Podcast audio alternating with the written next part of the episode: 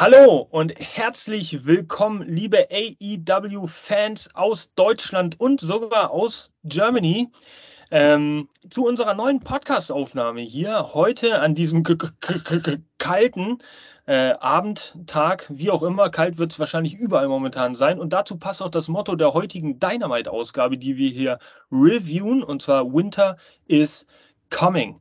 Ja, und äh, hier an dieser Stelle begrüßt euch das Gruselkabinett der Ahnungslosigkeit einmal mehr zu einer neuen Folge dieses Podcasts. Äh, der einzige Podcast in Deutschland, der absolut cringe ist. Cringe, cringer geht's gar nicht. Wir sind einer der cringesten und von daher hört uns gerne zu, findet raus, was daran so cringe ist und wir werden hier einfach mal ein bisschen äh, reden über die Dynamite-Ausgabe, würde ich sagen. Ja, und das mache ich auch wieder nicht alleine, der liebe Mr. Shitstorm hier heute Abend. Nein, ich habe wieder zwei Kollegen dabei, die voll Feuer und Flamme sind, äh, was das angeht. Und da begrüße ich zuallererst natürlich einen, äh, ja, den italienischen Rhetoriker par excellence. Äh, vielleicht heute wieder hm, mit einer kurzen Zündschnur. Ja, vielen Dank, Mr. Shitstorm. Gruselkabinett finde ich ganz nice. Da muss ich jetzt aber doch schmunzeln für alle Spotify-Zuhörer. Vielen Dank, dass ihr zuhört. Und auf YouTube könnt ihr wieder alles visuell anschauen. Ja, wir freuen uns oder ich freue mich mega auf die Folge. Es war eine geile Dynamite-Folge. Wir werden das jetzt Stück für Stück auseinandernehmen. Und ich freue mich, ja. Und wo Dynamite stattgefunden hat, da darf an einem kühlen Abend, Morgen oder Tag natürlich auch der belgische bissige Kampfhund nicht fehlen, liebe Jana. Ja, hallo Jana. Äh, ich bin gespannt auf deine Expertise heute. Oh, schönen guten Abend euch beiden und auch an alle Zuhörer. Ein herzliches Hallo. Ja, auch ich habe heute wieder meine spitze Zunge dabei und freue mich, mit euch dann später in den Kommentaren diskutieren zu dürfen. Also bitte Schreiben, schreiben, schreiben, liken und abonnieren nicht vergessen. Sehr wohl, sehr gut gesagt, liebe Tatjana. Und wir können euch eins versprechen, in dieser Dynamite-Ausgabe wurde auf jeden Fall kein Titel gewechselt, der durch ein Buch gewonnen äh, wurde. Das hat tatsächlich nur 2020 stattgefunden. Ihr habt es sicher gelesen, wenn nicht, lest es nochmal.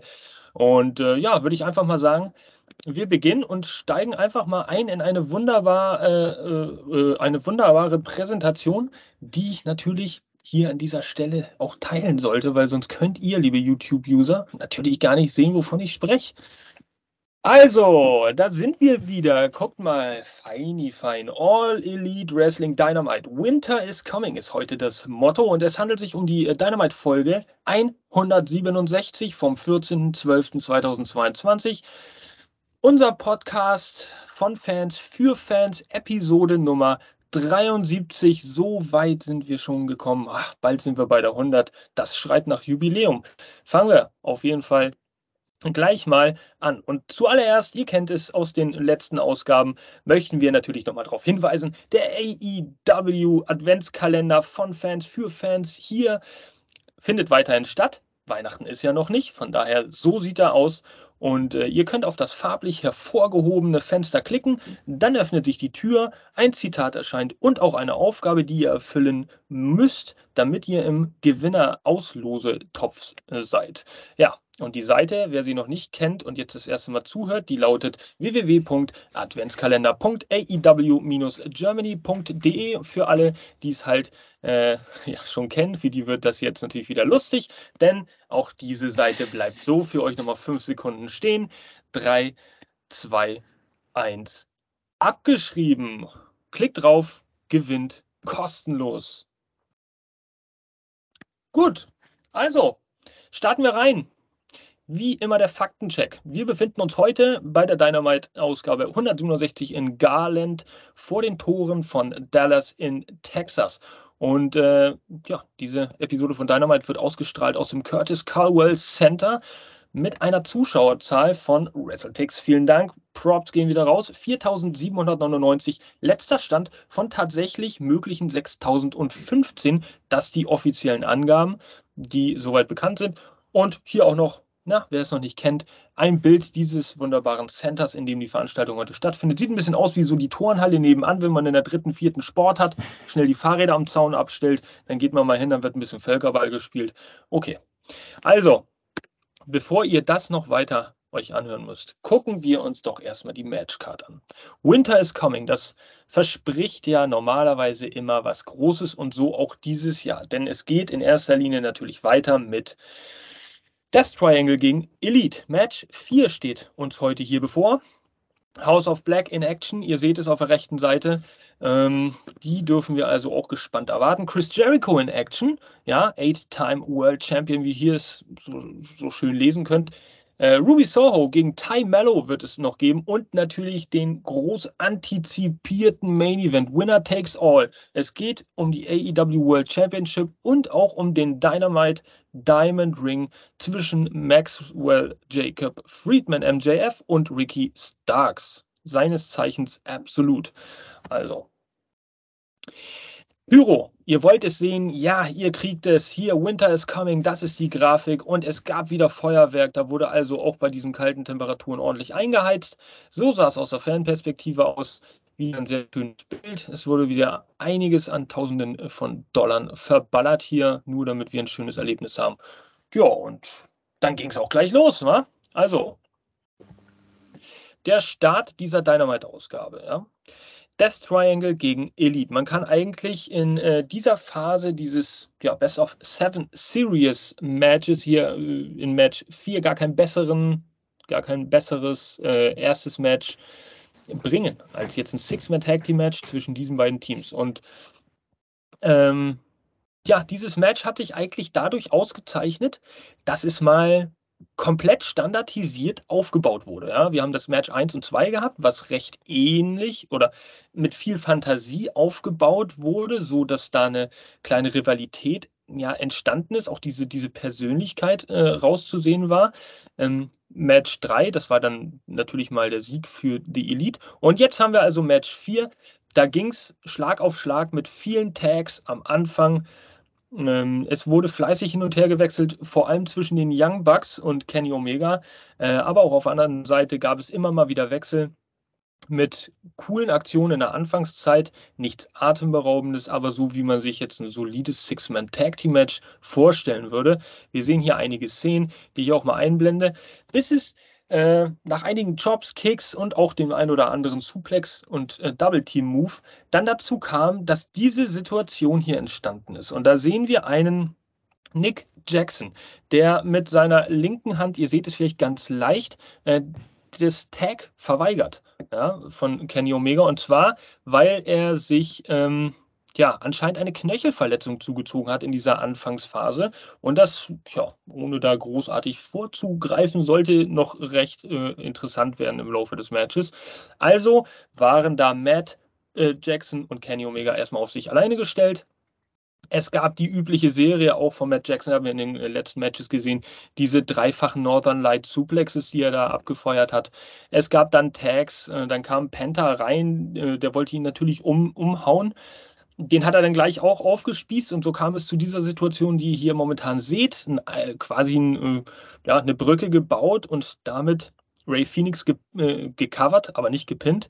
Ähm, und so ging das Match halt hin und her. Es gab eine, einige High-Flying-Moves, es gab eine, eine ziemlich, ähm, ja, eine ziemlich coole äh, Reihenfolge von, von Over-the-Top-Rope-Moves und auch äh, Moves, die den Gegner aus dem Ring befördern. Ähm, hier haben wir Kenny Omega vorhin gesehen, der wurde dann gebremst von Pack, der in den Ring kam.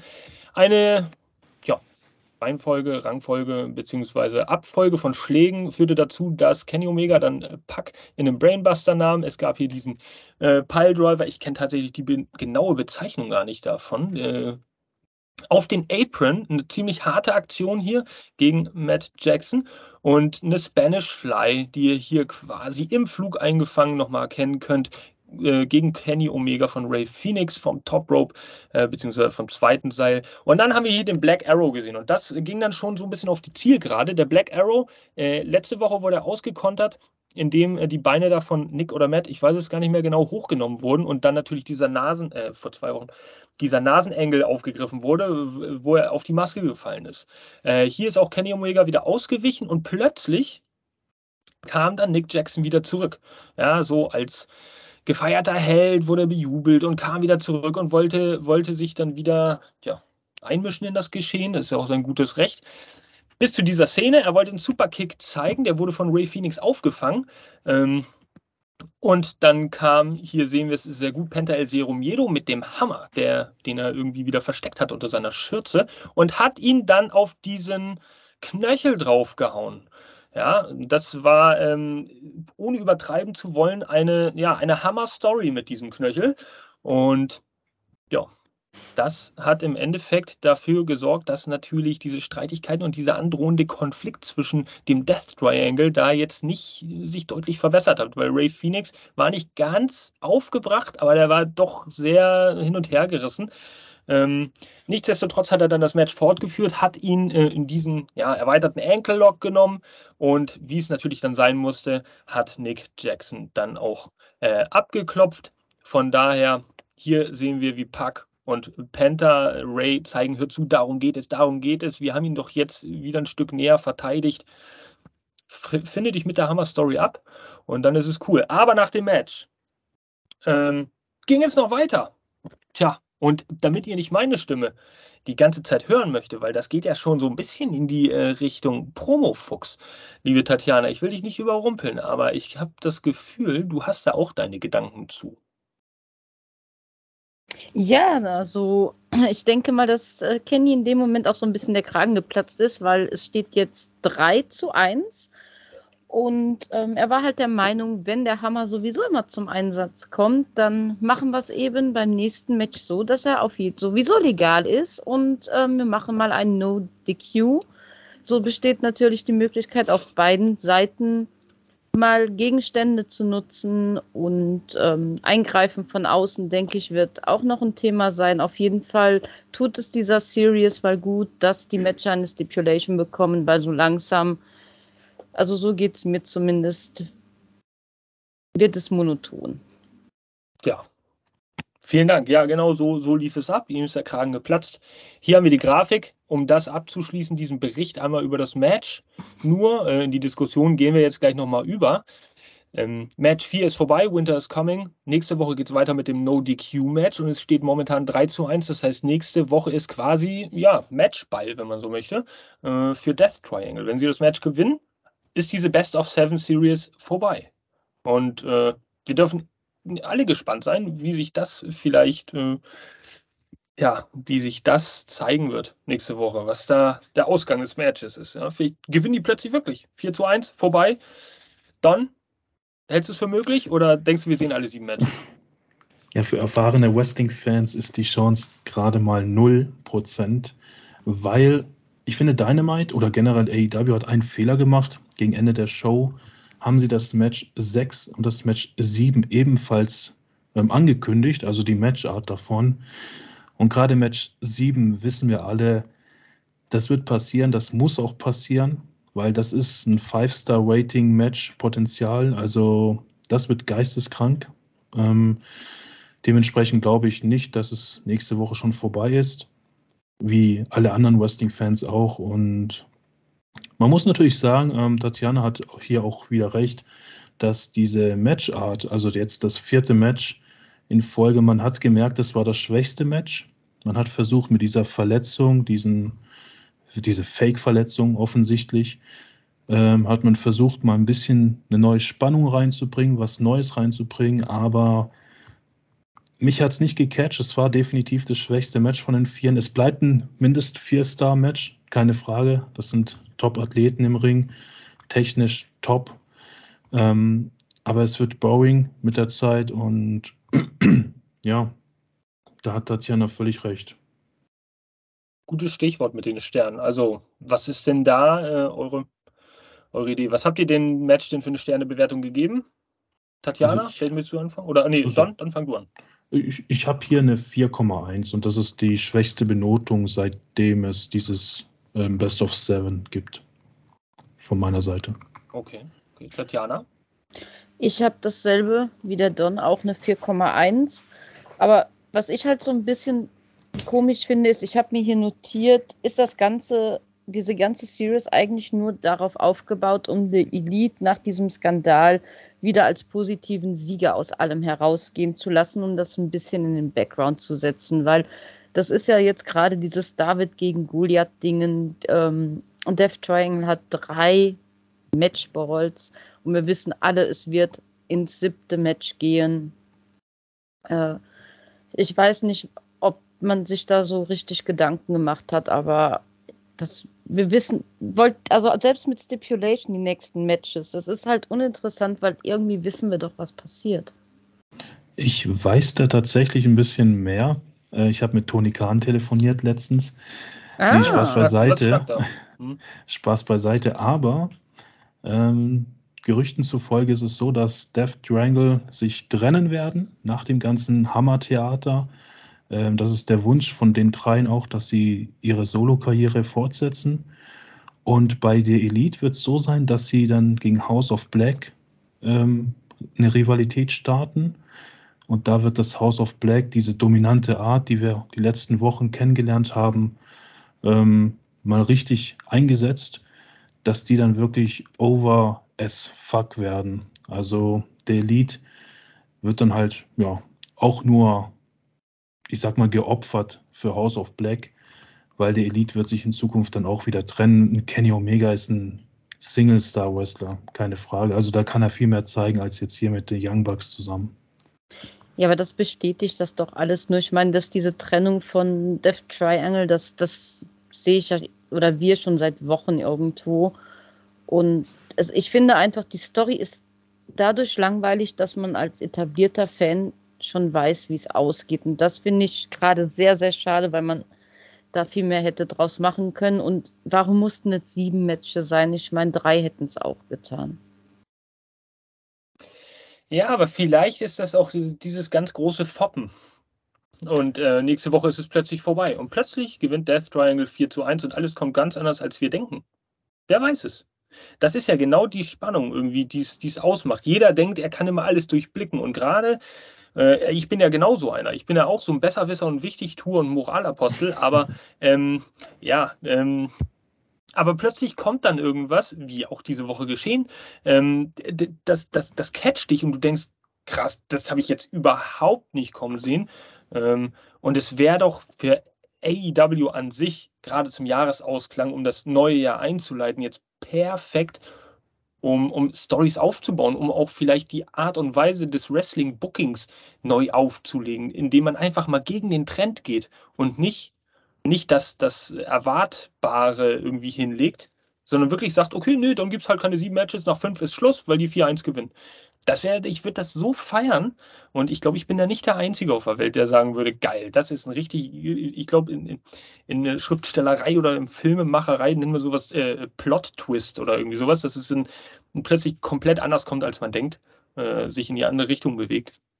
Tja, ich habe da auf jeden Fall 3,9 Sterne, weil ich war nicht so überzeugt von dem Match. Es war zwar gut, es hat mich auch unterhalten, aber man merkt, dass da so ein, allmählich, glaube ich, ein bisschen die Luft raus ist. Also, oder dass zumindest diese Woche, ich weiß es nicht, dass diese Woche vielleicht der Ideenreichtum jetzt nicht so hoch war und sich das aufgespart wird für nächste Woche, für Match 5. Ja. Deswegen also liegen wir immer auch recht gut bei einer durchschnittlichen 4,0 Sterne Bewertung hier beim ersten Match. Und äh, ja, damit können auch alle Beteiligten gut leben. Warten wir auf nächste Woche. Weiter ging es dann mit einer Promo, beziehungsweise, ja, einer Promo kann man es nennen, aber eine Ansage. Und da würde ich das Wort mal wieder unserem äh, Kampfhund übergeben. Ja, wir sehen hier unseren lieben MJF, der sich natürlich darüber äußern wollte, wie es weitergeht mit seinem Match gegen Ricky Starks, das wir heute noch zu sehen bekommen. Er hat ihn ja letzte Woche nicht als The Rock, sondern als Kieselstein bezeichnet und hat dann nochmal betont, ähm, er würde ja gerne sehen, wie dieser Kieselstein unter dem Druck zusammenbricht. Es wäre ja halt kein Diamant. Ähm, für mich sehr schwer rauszuhören, aber ich denke mal, es war Sarkasmus, war in die Richtung, du hast es geschafft, alle sehen dein Potenzial. Äh, jetzt wissen alle von deiner starken Ring-Performance und äh, als ich dich das erste Mal, als ich aber das erste Mal bei AEW auftauchte, da, da musste kein Star gemacht werden. Ich war schon ein Star. Ähm, ich habe einen Home Run nach dem anderen geliefert. Wie lange hast du denn den Anlauf gebraucht, um überhaupt deinen ersten zu platzieren? Äh, nicht du, sondern nur ich habe dich gut aussehen lassen, ich habe dich zu dem gemacht, was du bist. Ähm, dein Leben ist genauso wenig wert wie das der Fans. Also du und, und, und die, seid einfach nichts Besonderes. Und hey, ich bin halt privilegiert geboren. So what? Tja. Das ist ein Plot-Twist, liebe Leute. Wenn es plötzlich aufhört und du denkst, oh, äh, okay, jetzt ist ja wieder jemand an der Reihe. Genauso sieht es aber aus. MJF hier äh, mit einer sehr guten Einleitung, recht früh am Abend äh, auf das Match, was alle irgendwie erwarten. Don, wie hast du das wahrgenommen? Ist das so richtig schön Feuer, Feuer unterm Hintern machen und die Fans anheizen? Ähm, doch, das ist schon Feuer, also Feuer zu machen, weil ich finde bei AEW eine Sache immer wieder geil, die andere Wrestling-Ligen nicht so drauf haben oder aktuell nicht drauf haben. Sie hypen gerne Matches während der Show. Und du musst diesen Hype nicht jetzt machen für nächste Woche, sondern jetzt in der Show für die Show. Und das haben sie gemacht mit MJF gleich am Anfang. Und ich denke, jeder Fan war dadurch 10% mehr gehypt aufs Main Event. Auf jeden Fall. Man sieht auf jeden Fall, dass du schon mal in das AEW General Manager Spiel äh, reingeschaut hast auf dem Smartphone, weil ich glaube, da gibt es genau diese gleiche Fähigkeit, durch Promos irgendwie ein bisschen mehr Zuschauer zu ziehen. So ist es. sehr gut durchblickt. Also, ja, MJF mit dieser Promo hier. Ähm, und es ging äh, aber auch gleich weiter, um da mit The Acclaimed, also ohne, ohne, ohne weiteren Umschweif, mit The Acclaimed, die, die auch auf den, äh, sich auf den Weg machten zum Ring und alle schon mega gehypt waren. Tja, nur dann kam Tatjana um die Ecke und hat das mal alles auseinandergefriemelt. Was ist denn da richtig passiert? Ja, eigentlich wollten die Acclaims ein, eine Promo am Ring halten, allerdings ähm, gab es da ein Eingreifen und die TNA-Truppe um Jeff Jarrett startete erstmal eine heimtückische Attacke gegen die Jungs und ja, erstmal Jay Lethal war von Tony Bones über den Tisch äh, bei den Zuschauern. Im Ring wurde Max Carter festgehalten und es kam zum Eingreifen von Jeff Jarrett, der seine Gitarre auf ihm zertrümmerte er wollte wissen, haben wir eure Aufmerksamkeit? Äh, hört er uns jetzt zu? Äh, ganz offensichtlich möchten die Gruppierung Jared und Lidl ein Match um den AEW Tag Team Championship haben. Wenn es denn sein muss. Tja. So, äh, ich weiß gar nicht, ob wir da groß drauf, drauf eingehen müssen. Also ich finde immer schade, das würde ich nur kurz loswerden bevor wir gleich zum JAS-Interview kommen, dass so eine Promo danach nicht einfach weitergehen kann. Ja, dann mit halt Verletzten, die erklämt, dass dann die sich zurückziehen und das erklämt dann sagt, oh, was war das denn so? Eigentlich wollten die rauskommen und hier was anderes sagen. Nee, das, das ist es dann irgendwie immer so. Dann hauen alle wieder ab. Eigentlich wollten die doch was sagen, als sie auf dem Weg zum Ring waren. Haben die das jetzt plötzlich vergessen? Ähm, anscheinend. Gut. Ging dann also weiter mit einem Jericho Appreciation Society Interview backstage. Und Tatjana, einmal mehr würde ich dir das Wort übergeben. Ja, wir sehen halt die JS zusammenstehen und man hatte das Gefühl, so nach dem Titelverlust war die Stimmung etwas am Boden. Jericho wollte uns dann auch einfach mal mitteilen, dass diese Giant Swing von äh, Claudio absolut barbar barbarisch ist und verboten werden sollte. Aber egal, ich zeige euch, der Mann ist einfach nur ein äh, One-Hit-Wonder. Ich bin immer noch der Ocho. Also klar, klare Worte. Ähm, dann ging es weiter. Daniel Garcia äh, hat ja, wie wir wissen, seinen Titel an Villa Utah verloren und Jericho meinte, er sollte sich halt von den Älteren in der Gruppe mal auf Spur bringen lassen. Äh, er solle jetzt bitte alles tun, was Sammy Guevara ihm sagt, was Garcia etwas missmutig äh, über sich hat ergehen lassen. Du hättest halt den Titel nicht verlieren dürfen. Wir wissen, du kannst es besser, du bist besser. Äh, ja, so im Groben und Ganzen kriegt halt Guevara jetzt jemanden vor die Nase gesetzt, äh, der, der das Sagen hat und das Ganze lustigerweise endete für mich, und das fand ich ganz süß, Jack Hager ließ diese Promo nicht ausklingen, ohne uns dann natürlich nochmal mitzuteilen, wie sehr er sein lila Hut liebt. I love my hat! hat. ja. Ja, das ist wichtig und richtig. Das kam sehr gut an. Was ich auch ganz gut in dieser Promo fand, ist im Prinzip eine Fortsetzung vom Face-Turn von Garcia. Muss man ja auch sagen, weil dadurch heizt man das Ganze jetzt wieder an, ähm, ob er wirklich zur Jazz gehört oder nicht, was wird er machen. Also das war ja eine geile Story, die wurde dann irgendwie unterbrochen so ein bisschen. Ich freue mich drauf, also es war eigentlich echt on top. Und eine Sache noch, ähm, wenn wir später zum Chris Jericho-Match kommen, wenn man genau hinhört, sagt er ja auch, er muss seine Frustration nachher einem Jobber so ein bisschen ähm, ja, hergeben, seinen Frust rauslassen an einem Jobber. Und wenn wir uns gut erinnern, hat er das noch nie gesagt, wenn er gegen einen Jobber äh, ja, ein Match hat. Das sollte man auf jeden Fall beibehalten für das Ergebnis nachher. Ähm, aber ist mir natürlich auch nicht aufgefallen, erst danach.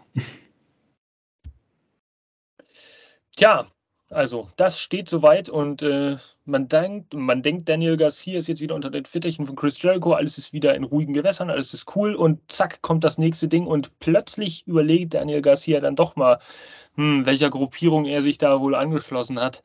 Äh, also Storytelling, was jetzt vor Full Gear quasi endete und weit nach Full Gear, wenn man so will, äh, ja, tja, jetzt irgendwie weitergeht. Also, ja, muss man auch mal sagen, äh, könnte interessant werden. Ist schon doch sehr langfristig gedacht. Gut, weiter ging es dann im Match. Äh, Brian Cage gegen den Jungle Boy. Äh, Brian Cage hier zu sehen äh, zwischen den ganzen tosenden Flammen äh, mit Prinz Nana auf dem Weg zum Ring.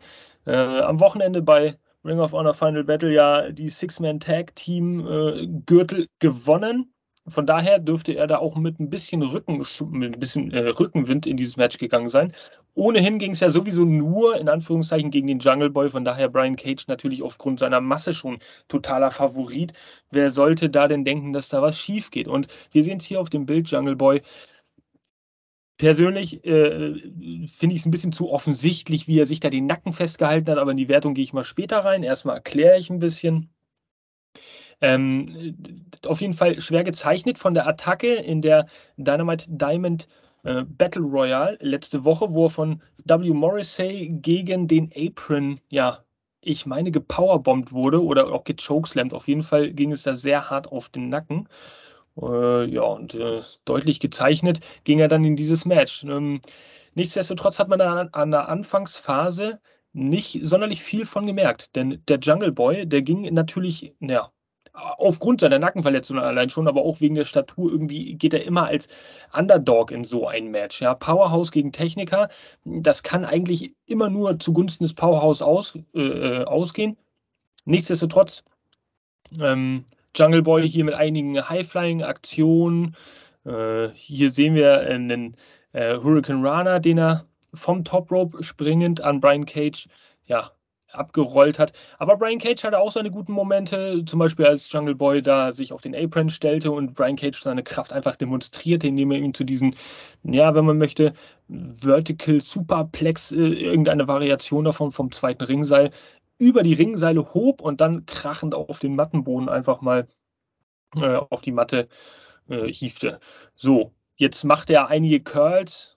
Ich glaube, Curls ist äh, die richtige Bezeichnung dafür, indem man mal demonstriert, wie viel Kraft er hat, hat äh, Jungle Boy drei oder viermal so hochgehoben und ähm, nichtsdestotrotz ist aus den Moves nicht großartig was geworden. Dieses Bild eigentlich nur ein Symbolbild dafür, dass der Jungle Boy doch ja, ziemlich schnell so an der Grenze seiner Kräfte war, aber dass er überraschenderweise Brian Cage schon ein bisschen Paroli bieten konnte. Auch Brian Cage da nicht so dominant wie vielleicht von einigen erwartet.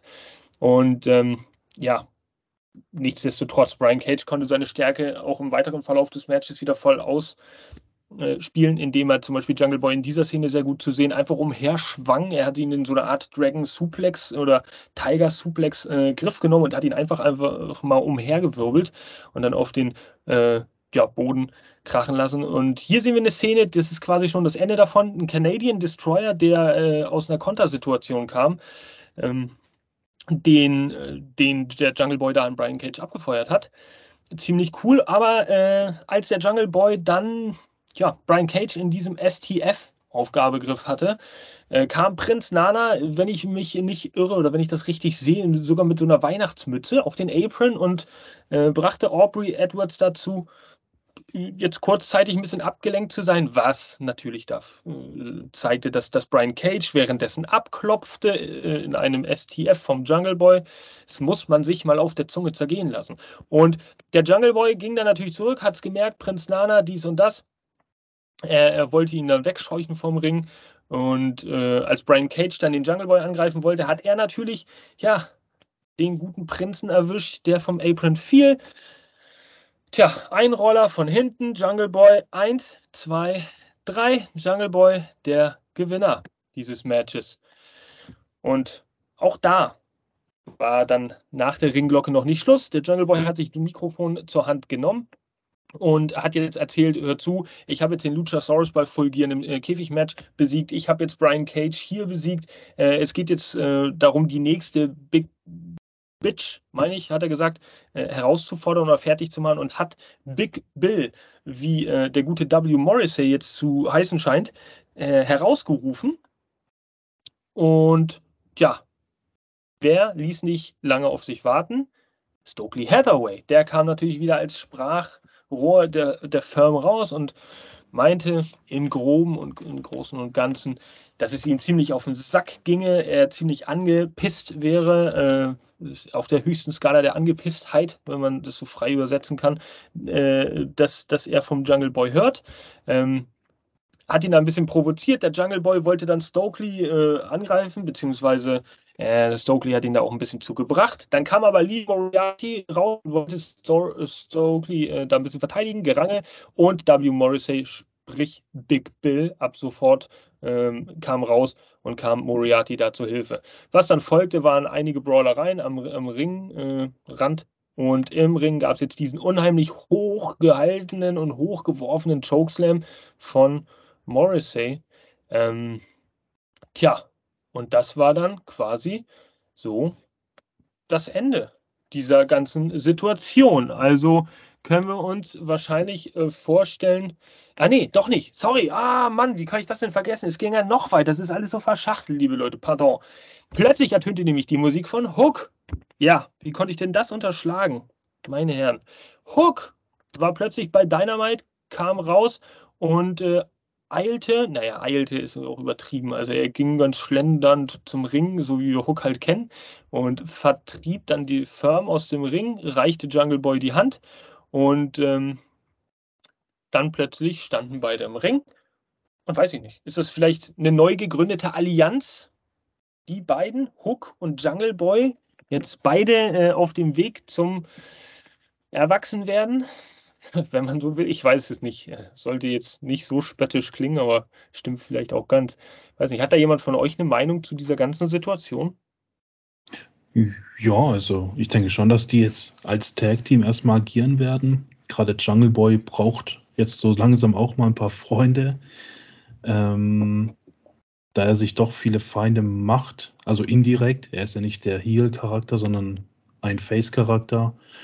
Ähm, mir tut es halt irgendwie leid, so insgesamt auch für Brian Cage und seine ganzen Fans, muss ich sagen. Der wurde halt irgendwie doch schwach dargestellt. Ich meine, wenn der nach sieben Sekunden aufgibt in der Submission, ist das halt irgendwie erbärmlich. Ähm, aber gleichzeitig sieht man jetzt doch im Backstage, dass Jungle Boy der neue Top Babyface werden soll. Also er ist, er ist eigentlich auf dem besten Weg dahin. Und zusammen mit Hook könnte das wirklich sogar realisiert werden, finde ich. Also ich bin so ein Riesenfan von Hook, keine Frage. Ich liebe diesen Typen abgöttisch. Mein Problem ist nur, der soll das eigentlich alleine machen. Jetzt könnte er den Hype aber mitnehmen mit Jungle Boy und dann halt irgendwann gegen ihn fäden. Das wäre eigentlich ganz cool, das würde zu Hook mega passen. Hoffentlich gewinnt dann Hook. Ähm, ja, so sehe ich das zwischen den beiden. Hm, Tatjana, vielleicht deine Gedanken da so? Jasper, ich sage es mal nicht zu dir, ich sage es heute zu Don. Das sehe ich komplett andersrum. Also ich möchte, ich bin so froh, dass man Jack Perry jetzt äh, als Singles-Wrestler so nach oben gepusht hat und auch in diese Face-Rolle gesetzt hat. Und ich kann persönlich mit Hook überhaupt nichts anfangen. Ich möchte ihn gar nicht an der Seite. Das eine ist ein Charisma-Bolzen und das andere ist einfach nur, ja, Hook halt. Ich, ich möchte die beiden nicht im Tag-Team sehen und die sollen bitte weiter, weiter ihren Weg alleine gehen ja, Jungle Boy braucht vielleicht Freunde, aber er sollte gucken, mit wem er sich anfreundet. Also, ich Sorry, möchte, mal ich, möchte mal, ich möchte mal zuerst auf das Match zu sprechen kommen. Also, ich habe ja schon am Anfang erwähnt, es war für mich zu offensichtlich. Das, das war zu übertriebenes Sellen dieser Verletzung.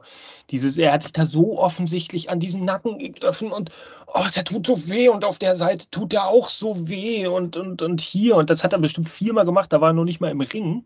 Ähm, da hat das dann auch wirklich der Letzte begriffen, dass der Nacken da ein bisschen verletzt und angeschlagen ist. Äh, ich fand das Ende ziemlich schwach.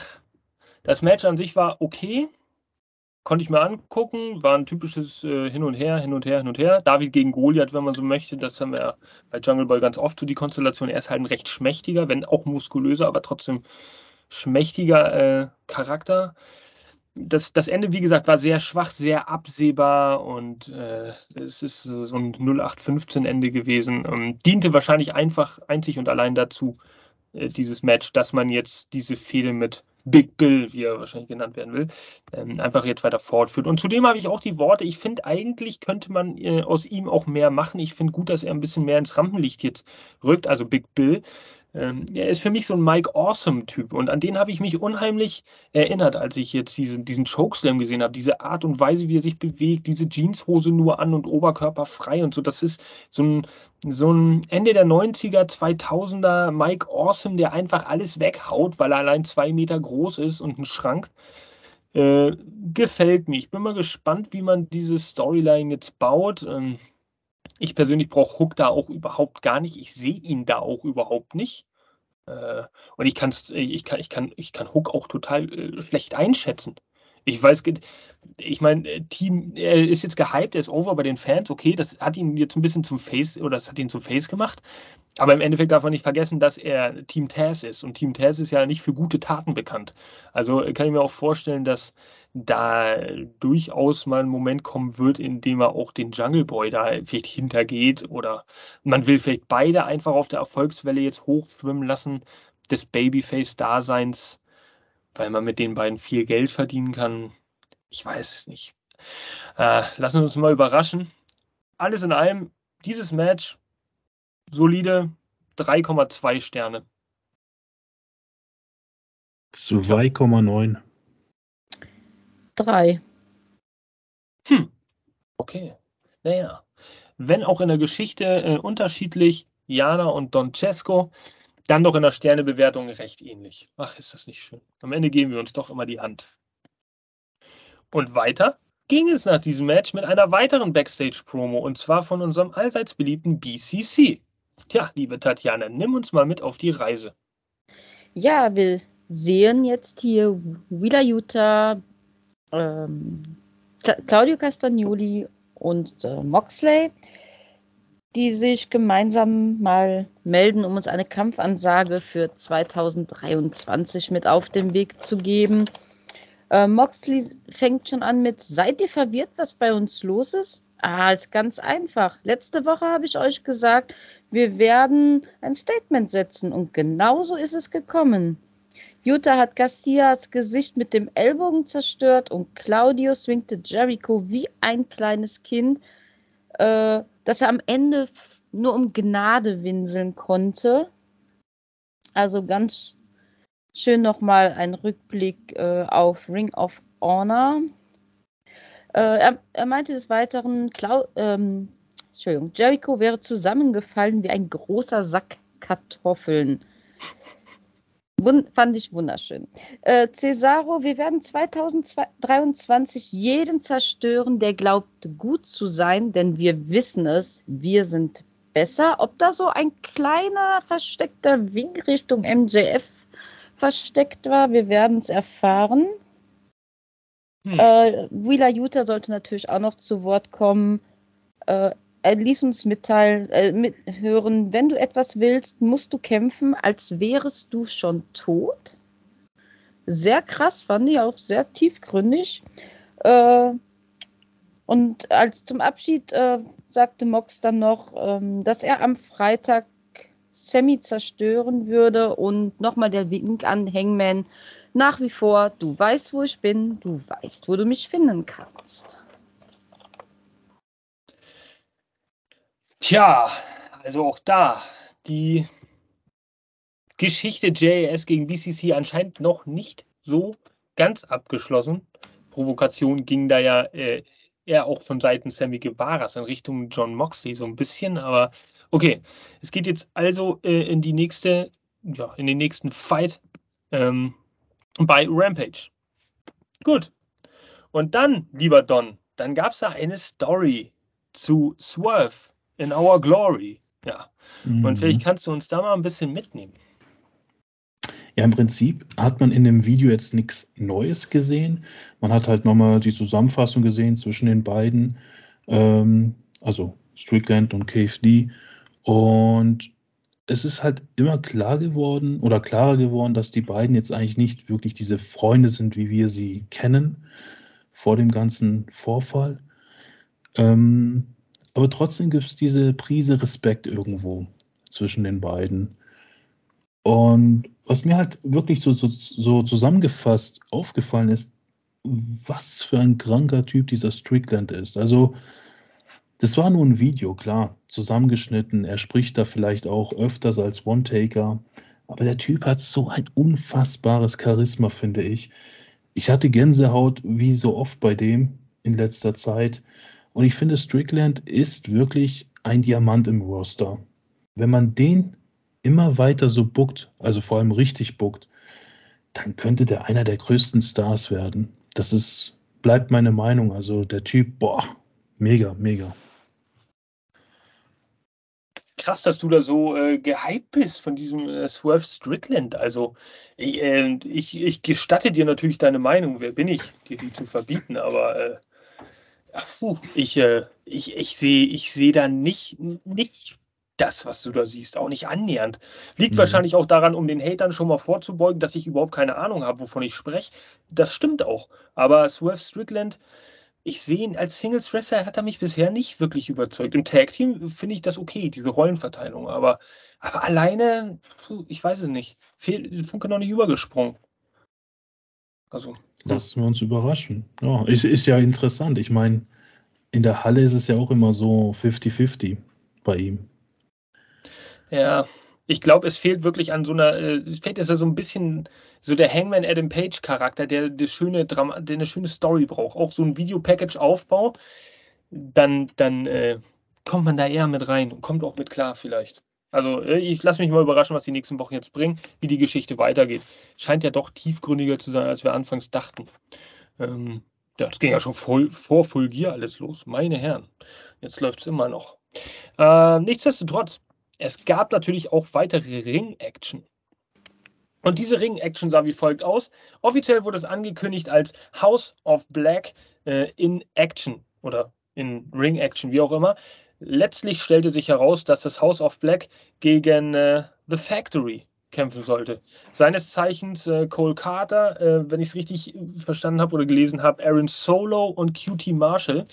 Ähm, Unabhängig davon tun die Namen wahrscheinlich jetzt sowieso nichts zur Sache, denn sonderlich viel ist da, äh, ehrlich gesagt, gar nicht passiert. Und zwar, wie folgt ist es abgelaufen.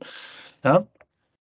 Ähm, wir hatten hier diese Situation mit ähm, Julia Hart, also in feinster äh, Razor Ramon, äh, ja, in feinster Razor Ramon äh, Manier wurde ihr da der Zahnstocher zugeworfen. Und Julia Hart nahm es dann so hin. Also ich versteife mich jetzt ein bisschen aufs House of Black, weil das sehr mysteriös ist. Denn was tat einfach diese Julia Hart, die ja offensichtlich keine Chance hat? Sie sprühte einen Nebel ins Gesicht und äh, ver, tja, ja, verblendete dann ihn einfach. Und äh, ein wildes Gebrawle, bevor überhaupt diese, diese Ringglocke losging. Äh, außerhalb des Rings ging dann los hier Hits, Punches und Kicks und äh, irgendwelche Slams und Diving Crossbodies auf Stühle sitzende Gegner. Ähm, draußen ein, ein, ja, ein absoluter Tumult und drinnen Malakai Black in der Ringecke gegen Cutie Marshall. Er war ähnlich angelehnt an den Ravens Flock, vielleicht wer ihn noch kennt aus den 90er Jahren. Einfach Nevermind in der Ecke sitzend und sich das ganze Geschehen in Ruhe erstmal anschauen. Ähm, ja, genau mit diesem wunderbar markierten Auge. Äh, Cutie Marshall konnte sich dann irgendwie dazu über, ja, konnte sich dann äh, konnte sich dann selbst irgendwie überreden, da jetzt einfach auf ihn zuzugehen und zu sagen, ey komm, wir machen das jetzt einfach. Es gab dann aber einen Spinning äh, Heel Kick und 1, 2, 3, House of Black macht das Match vorbei. Ja?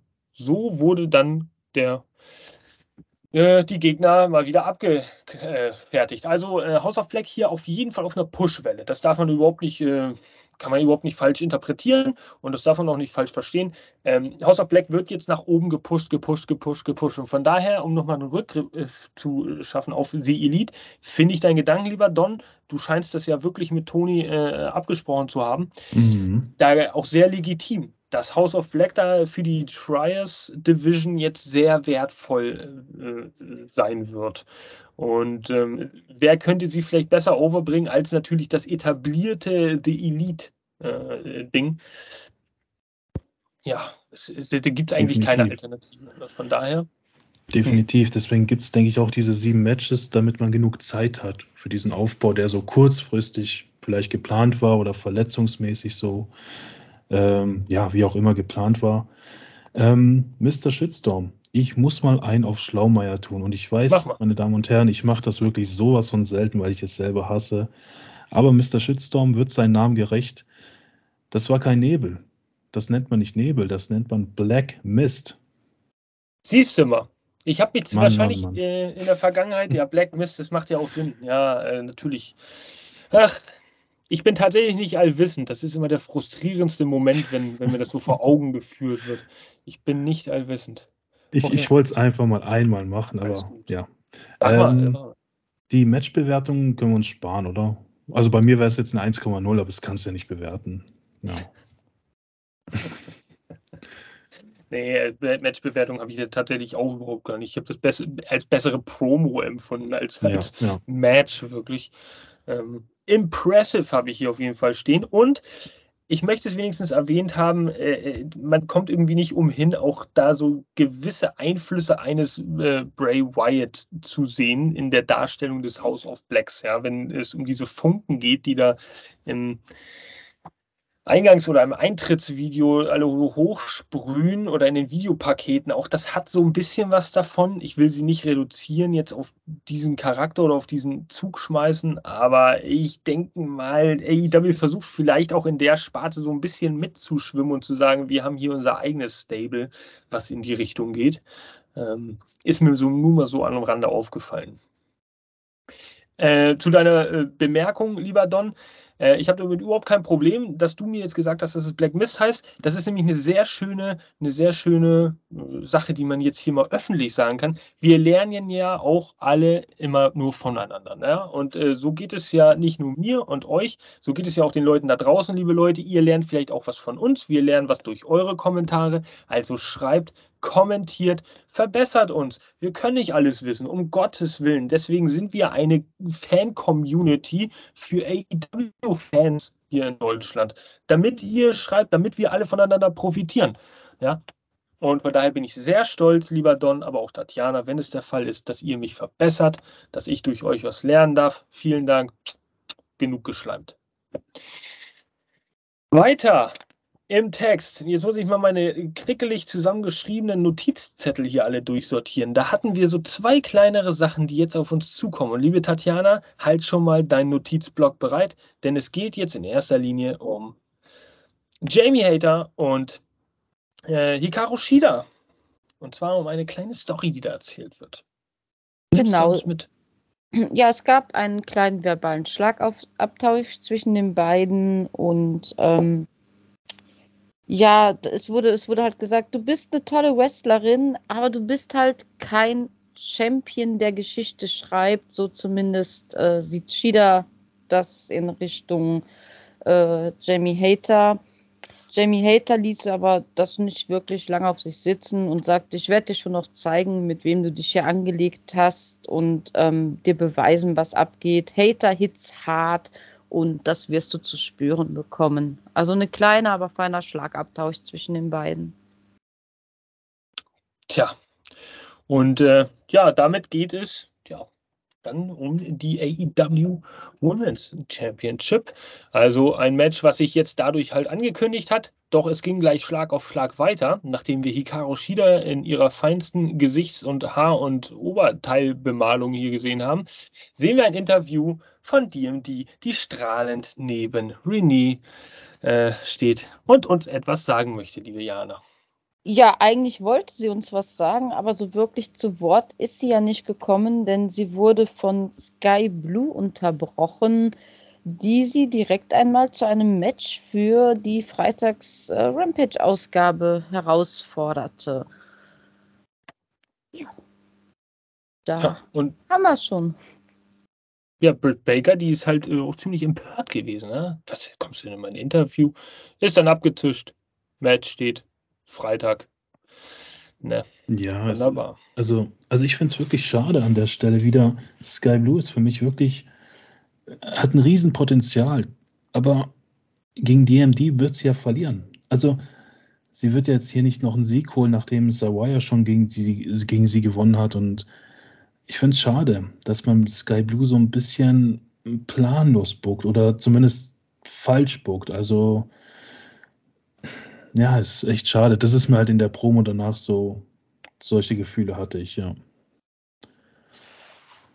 Ja, wer weiß, je nachdem, wie auch das Match da aufgebaut ist äh, am Freitag, inwiefern sich das Sky Blue vielleicht selber ein bisschen etablieren kann, zumindest den Ruf polieren kann und sagen kann, ey, ich habe wenigstens gut mitgehalten, ehe vielleicht die, die durch, eine, durch einen Dirty Trick oder ähnliches da gewinnt oder vielleicht auch einfach durch ihre Erfahrung. Auf jeden Fall gutes Etablierungspotenzial für, für Sky Blue am Freitag. Schauen wir mal. Apropos Etablierungspotenzial.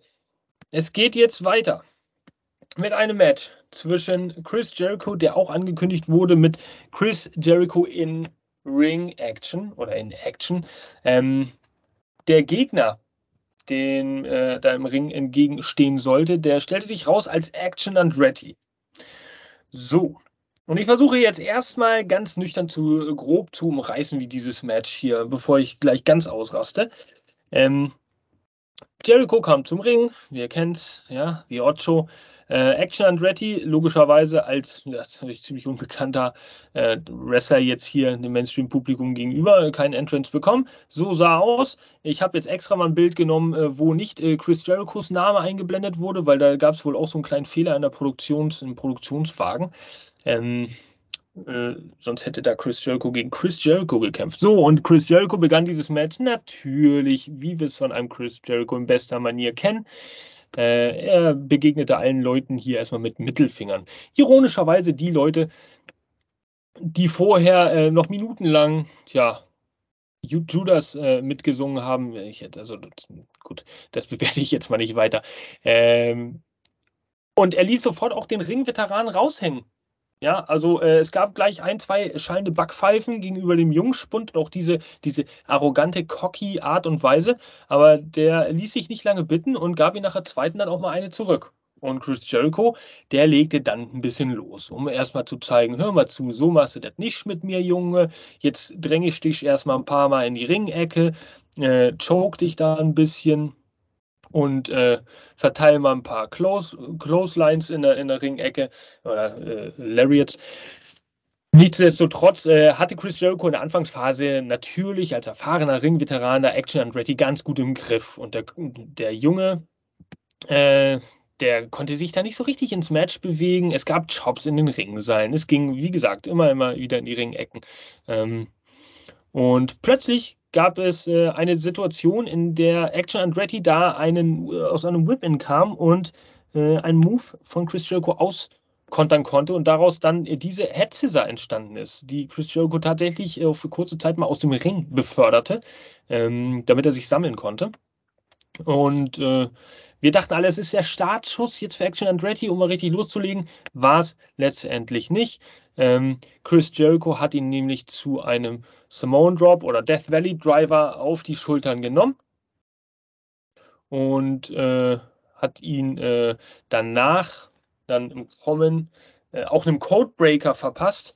Und damit war das Match dann auch ziemlich fix. Vorbei, so wie wir es erwartet haben. Dachten alle, aber es wurde ausgekickt. Bei zwei wurde ausgekickt Action Andretti und da wusste irgendwie jeder von uns, hm, Winter is coming, spezielle Veranstaltung. Wir haben jetzt den Chris Jericho, der den Titel verloren hat am Wochenende und einen Newcomer, gegen den er hier antritt und sich arrogant verhält gegenüber.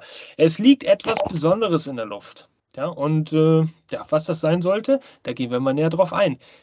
Erstmal musste jetzt Chris Jericho, der kam gar nicht drauf klar, seine ganze Frustration in der Ringecke, wir sehen hier, äh, sehen es hier sehr schön äh, an, an Andretti auslassen, im Sinne von Chops, Punches und Kicks. Und äh, ja, Action Andretti, der wiederum äh, hat versucht sich zu wehren mit allen Mitteln und äh, ins Match zurückzufinden. Das ähm, hat er dann auch geschafft. Hier sehen wir eine sehr ja, langgezogene, harte Clothesline, um Chris Jericho auf den Boden zu befördern, was ihm auch gelungen ist. Ähm, und es gab hier einen Split-Legged äh, Moonsault, also in feinster RVD-Manier, ähm, der allerdings nicht sein Ziel gefunden hat, weil Chris Jericho sich im letzten Moment noch wegrollen konnte. Von daher der kurze Aufschwung für Action Andretti hier auch äh, ganz schnell wieder, ja, ganz schnell wieder den Wind aus den Segeln genommen. Und dann äh, kam, was kommen musste, nachdem das Match schon viel zu lange ging, den, aus, den, äh, aus, der Sicht von Chris Jericho, hat er denn den Judas-Effekt angesetzt, ging dann auf ihn zu, doch äh, der konnte ausgekontert werden. Und Action Andretti hat äh, sich einfach gebückt und so ist er ins Leere gegangen. Ähm, tja, konnte ihn ein bisschen attackieren, Andretti, Chris Jericho, und äh, hat ihn dann mit einer Clothesline, wir sehen es hier an den Ringseilen, aus dem, aus dem Ring befördert. Äh, nachdem das dann hin und her ging, äh, gab es hier einen sehr schön vom Top Rope gesprungenen äh, Missile Dropkick Versuch, der wiederum ausgekontert wurde von Chris Jericho, äh, um den Line Tamer anzusetzen, beziehungsweise Walls of Jericho, wie man den äh, auch immer nennen möchte. Ähm, der ging aber nicht durch. Ja, der wurde ausgekontert. Also äh, er konnte ihn auskontern. Chris Jericho ist durch irgendein Gerangel dann auf dem Boden gelandet. Und äh, es gab einen aus dem Lauf, hier sieht man es leider etwas schlechter, aber trotzdem kann man sich vorstellen, einen aus dem Lauf gesprungenen Shooting Star Press aus der linken oberen Ringecke auf Chris Jericho drauf. Tja, 1, 2, 3 die Fans stehen. Action Andretti, der absolute Underdog hier bei Winter is Coming. Äh, die Fans sind im Laufe der Zeit immer mehr mitgegangen mit ihm. Äh, äh Andretti ist äh, natürlich, auf eine natürliche Art und Weise overgekommen ähm, und hat dieses Match für sich ja, entschieden. Und hier sehen wir den Blick eines Chris Jerichos, der da irgendwie jetzt sehr verwirrt ist. So hätte er sich den Abend wahrscheinlich nicht vorgestellt. Action Andretti, hier sehen wir es, wins his Dynamite Debut. Er läuft hier durch die Gegend wie so ein äh, Flitzebogen und, und klatscht die Fans alle ab, äh, klatscht den Fans alle an den Händen ab. Äh, Chris Jericho ist hier äh, komischerweise auch noch am Bluten, aber sehr verwirrt, sehr am Ende, sehr, äh, weiß überhaupt nicht, was er denken soll. Ja, und Action Andretti hat dieses Match tatsächlich gewonnen. Chris Jericho bleibt zurück. Soweit das in äh, kürzestmöglicher Art und Weise vorgetragen, wie das Match in etwa ablief. Jetzt mal eure Gedanken. Äh, ich weiß nicht, wer da anfangen möchte von euch. Ich, jo, ich, ich, kann gerne, ich kann gerne anfangen. Also ich fand das mega, mega langweilig, um ehrlich zu sein. Das komplette Match, das, das komplette Ergebnis. Nee, Spaß beiseite. Ähm, war ein kleiner. ich habe gerade echt ich gedacht. Musste, Nein, du hast schon das Zitat in deinen Augen gesehen. Ich, ich wollte auch so eine kleine Spannung machen wie die beiden. Also, großen Respekt natürlich an Andretti. Ähm, sein Debüt bei Dynamite einfach perfekt gezeigt, was er kann. Den, der Sieg war perfekt. Das war endlich mal wieder so ein legendärer OMG-Moment für mich persönlich. So etwas gibt es selten oder noch seltener, aber da war er wieder da. Man hat hier perfekt alles gebuckt. Kuschelko sowieso, der hat da bestimmt sehr viel Einfluss drauf gehabt, wie man dieses Match am besten skriptet, welche Konter man da am besten einsetzen könnte, dies, das. Ähm, ja, es, es war so ein Big-Time-Feeling, ganz ehrlich. Und am Anfang hat natürlich jeder gedacht, okay, Chris Jericho, der, der Typ da, ich, wusste ehrlich gesagt gar nicht den Namen. Ich glaube, keiner wusste wirklich den Namen. Ähm, der wurde ja nicht mal vorgestellt. Es gab nicht mal eine Trace, nicht mal sein Name wurde eingeblendet unten am Anfang. Jeder dachte, komm, nach einer Minute ist das Ding durch. Chris Jericho macht dann wieder eine Promo. Aber es war nicht so, wie du es schön beschrieben hast, lieber Mr. Shitstorm. Und besser kannst du in eine Karriere nicht starten. In eine Wrestling-Karriere, in einer neuen Wrestling-Liga für ihn. Ich weiß ehrlich gesagt nicht, wo er davor war und so. Ich habe mich null informiert jetzt tatsächlich, aber ich denke, einer von uns weiß das, wie ich das gerade sehe. Ähm, es hat mich teilweise auch so, so, ein bisschen an Cena gegen Kurt Angle erinnert. Das erste Match genau. von John Cena. Mit dem Unterschied natürlich, dass der Underdog hier gewonnen hat. Ja, meine Damen und Herren, und ihr könnt mich gerne dafür hassen. Ich kann das aber auch gerne begründen. Meine Matchbewertung ist mal wieder eine legendäre 5,0. Es hat Krass. einfach nur den Hintergrund, ähm, ein Match mit einer 5 zu bewerten, heißt nicht, dass es nur technisch gut aussehen muss, dass es, ähm, dass es zwei Top-Athleten sein müssen. Für mich ist eine 5 auch etwas, wo du diesen OMG-Moment bekommst, wo du einfach so krass geflasht bist, dass du aufstehst von deinem Stuhl, dass du rumschreist, emotional wirst und es dir einfach gefällt, was gezeigt wird. Es wird, dass es richtig gebuckt wird, dass die Fans da sind. Diese ganzen Faktoren waren heute da. Bei diesem Match waren sie da und deswegen gibt es von mir eine 5,0. Ja. Liebe Jana. Äh, also meine Worte zu dem Match waren einfach, es ist grandios. Es hat mich so unterhalten wie schon lange nichts mehr. Das war einfach ein, ein vorzeitiges Weihnachtsgeschenk von AEW an die Fans. Ähm, dieser 24-jährige Newbie, wie ich ihn so gerne nenne, ja, der aus dem Nichts für, für die meisten aufgetaucht ist, äh, ist aber schon seit drei Jahren wirklich im Ring, war schon MCW Heavyweight Champion und wie, was habe ich da noch gelesen, äh, ist äh, sogar, er gehört zu den jüngsten MCW Shame Rock Memorial Cup Gewinnern. Also hat anscheinend ja auch schon vorher einiges leisten können. Hat mich total beeindruckt in dem Match. Er durfte nicht ganz so viel zeigen, aber was er zeigen konnte, für mich ein absoluter Rohdiamant. Und wenn AEW das richtig anstellt und den richtig schleift, dann werden wir noch eine Menge, Menge Spaß an diesem Mann haben. Also vielen, vielen Dank AEW, ein Träumchen. Und vielen herzlichen Dank, das meine ich vollen Ernstes, auch Chris Jericho, dass du dir die Blöße gibst, ja, dich hinzulegen für jemanden, den ja keiner auf dem Schirm hat, um jemanden vielleicht jetzt eine geile Karriere zu bereiten. Denn, denn richtig steile Karrieren starteten oder, oder bekannte Karrieren starteten genau mit solchen Situationen. Ähm, One-Two-Three-Kid gegen Razor Ramon aus den 90ern, Nostalgie. Äh, Cesco, du hast es angesprochen. John Cena gegen Kurt Angle. Da hat zwar Kurt Angle im Endeffekt gewonnen durch seine Routiniertheit, aber John Cena unheimlich stark dargestellt in diesem Match. Ähm, und das ist wieder so ein Moment. Und ja, äh, ich glaube, man baut vielleicht so eine Storyline, dass Chris Jericho sich langsam aber sicher aus dem Ring verabschieden könnte. So kommt mir das vor. Dass, dass er sagt, okay, äh, jetzt ist meine Zeit hier als aktiver Wrestler vorbei.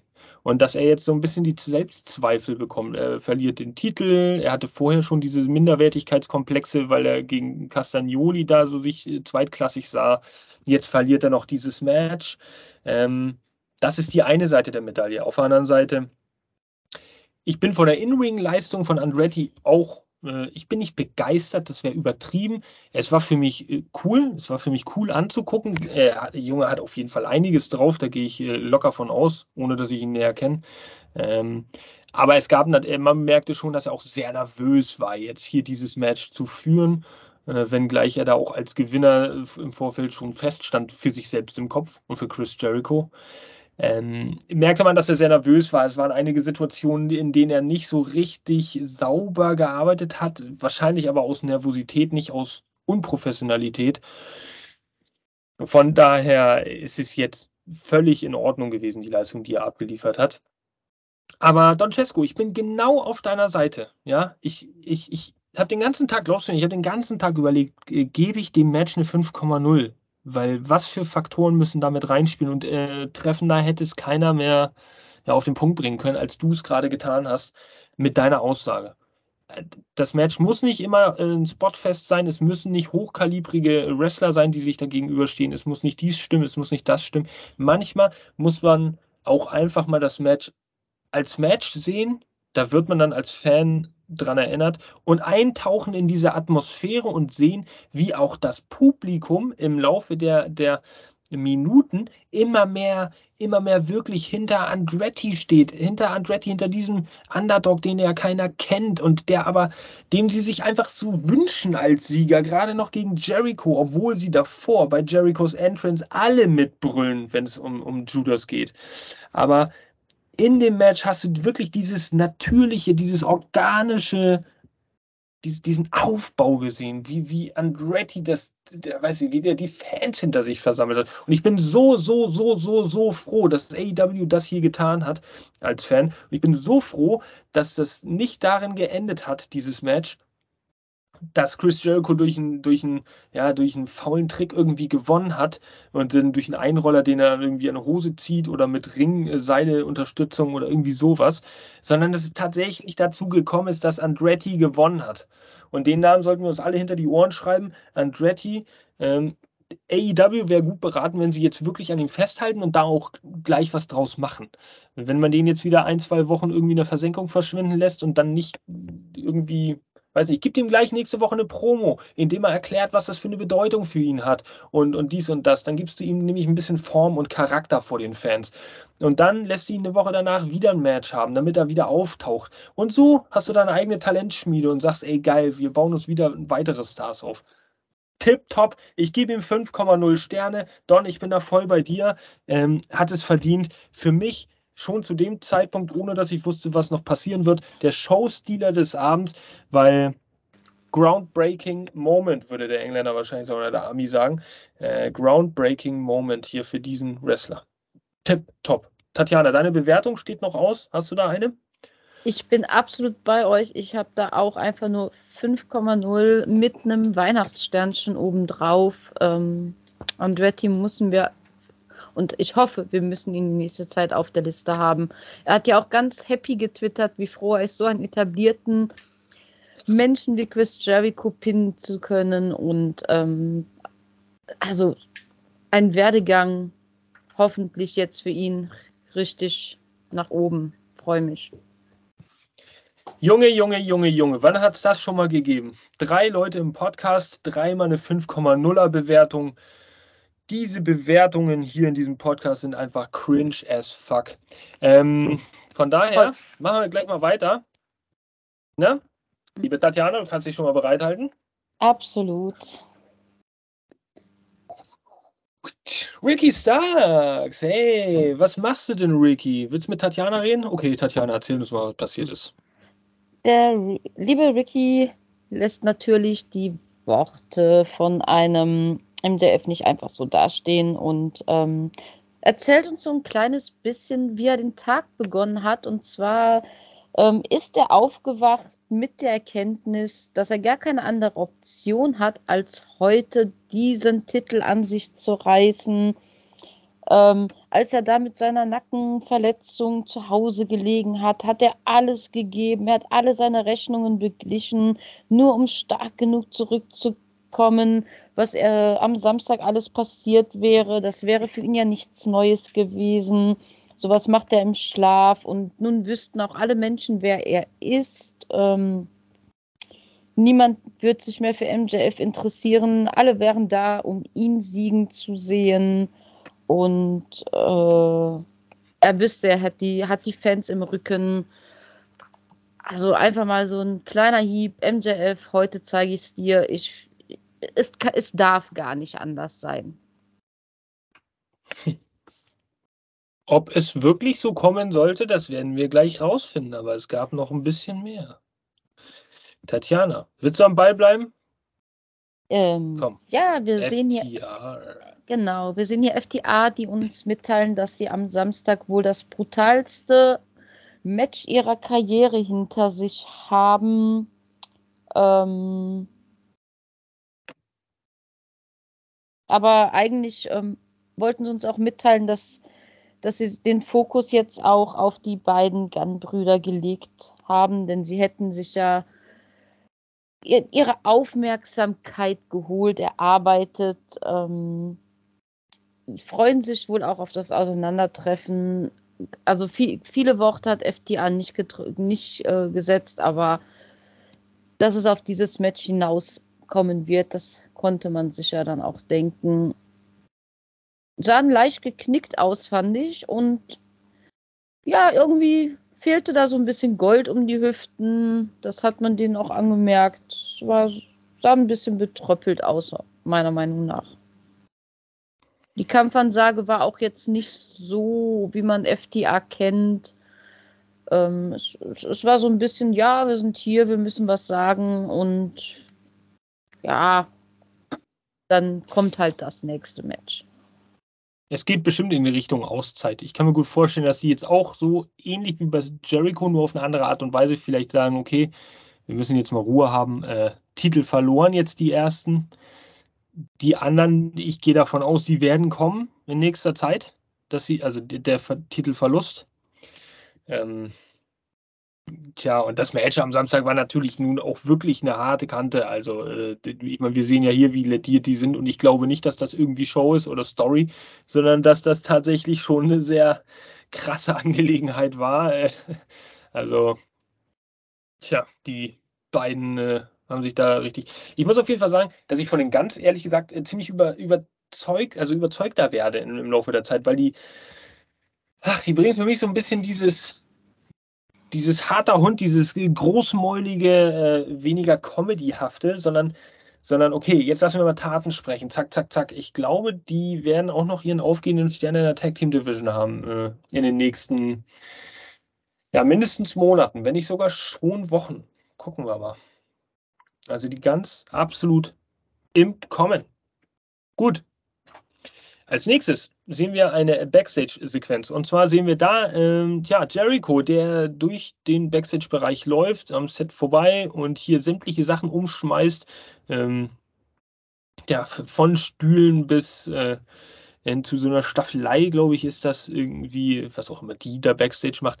Ähm, ja, der haut da Stühle gegen Leitern, gegen die ganzen Aufbewahrungsboxen und äh, schreit die ganze Zeit rum, I'm the Ocho, I'm the Ocho. Äh, tja, verschwindet dann in seinem Dressing Room. Tja, und das erinnert sehr an eine Situation aus dem Jahre 1999. Man nennt mich ja nicht nur äh, Mr. Shitstorm, sondern auch Mr. Nostalgie.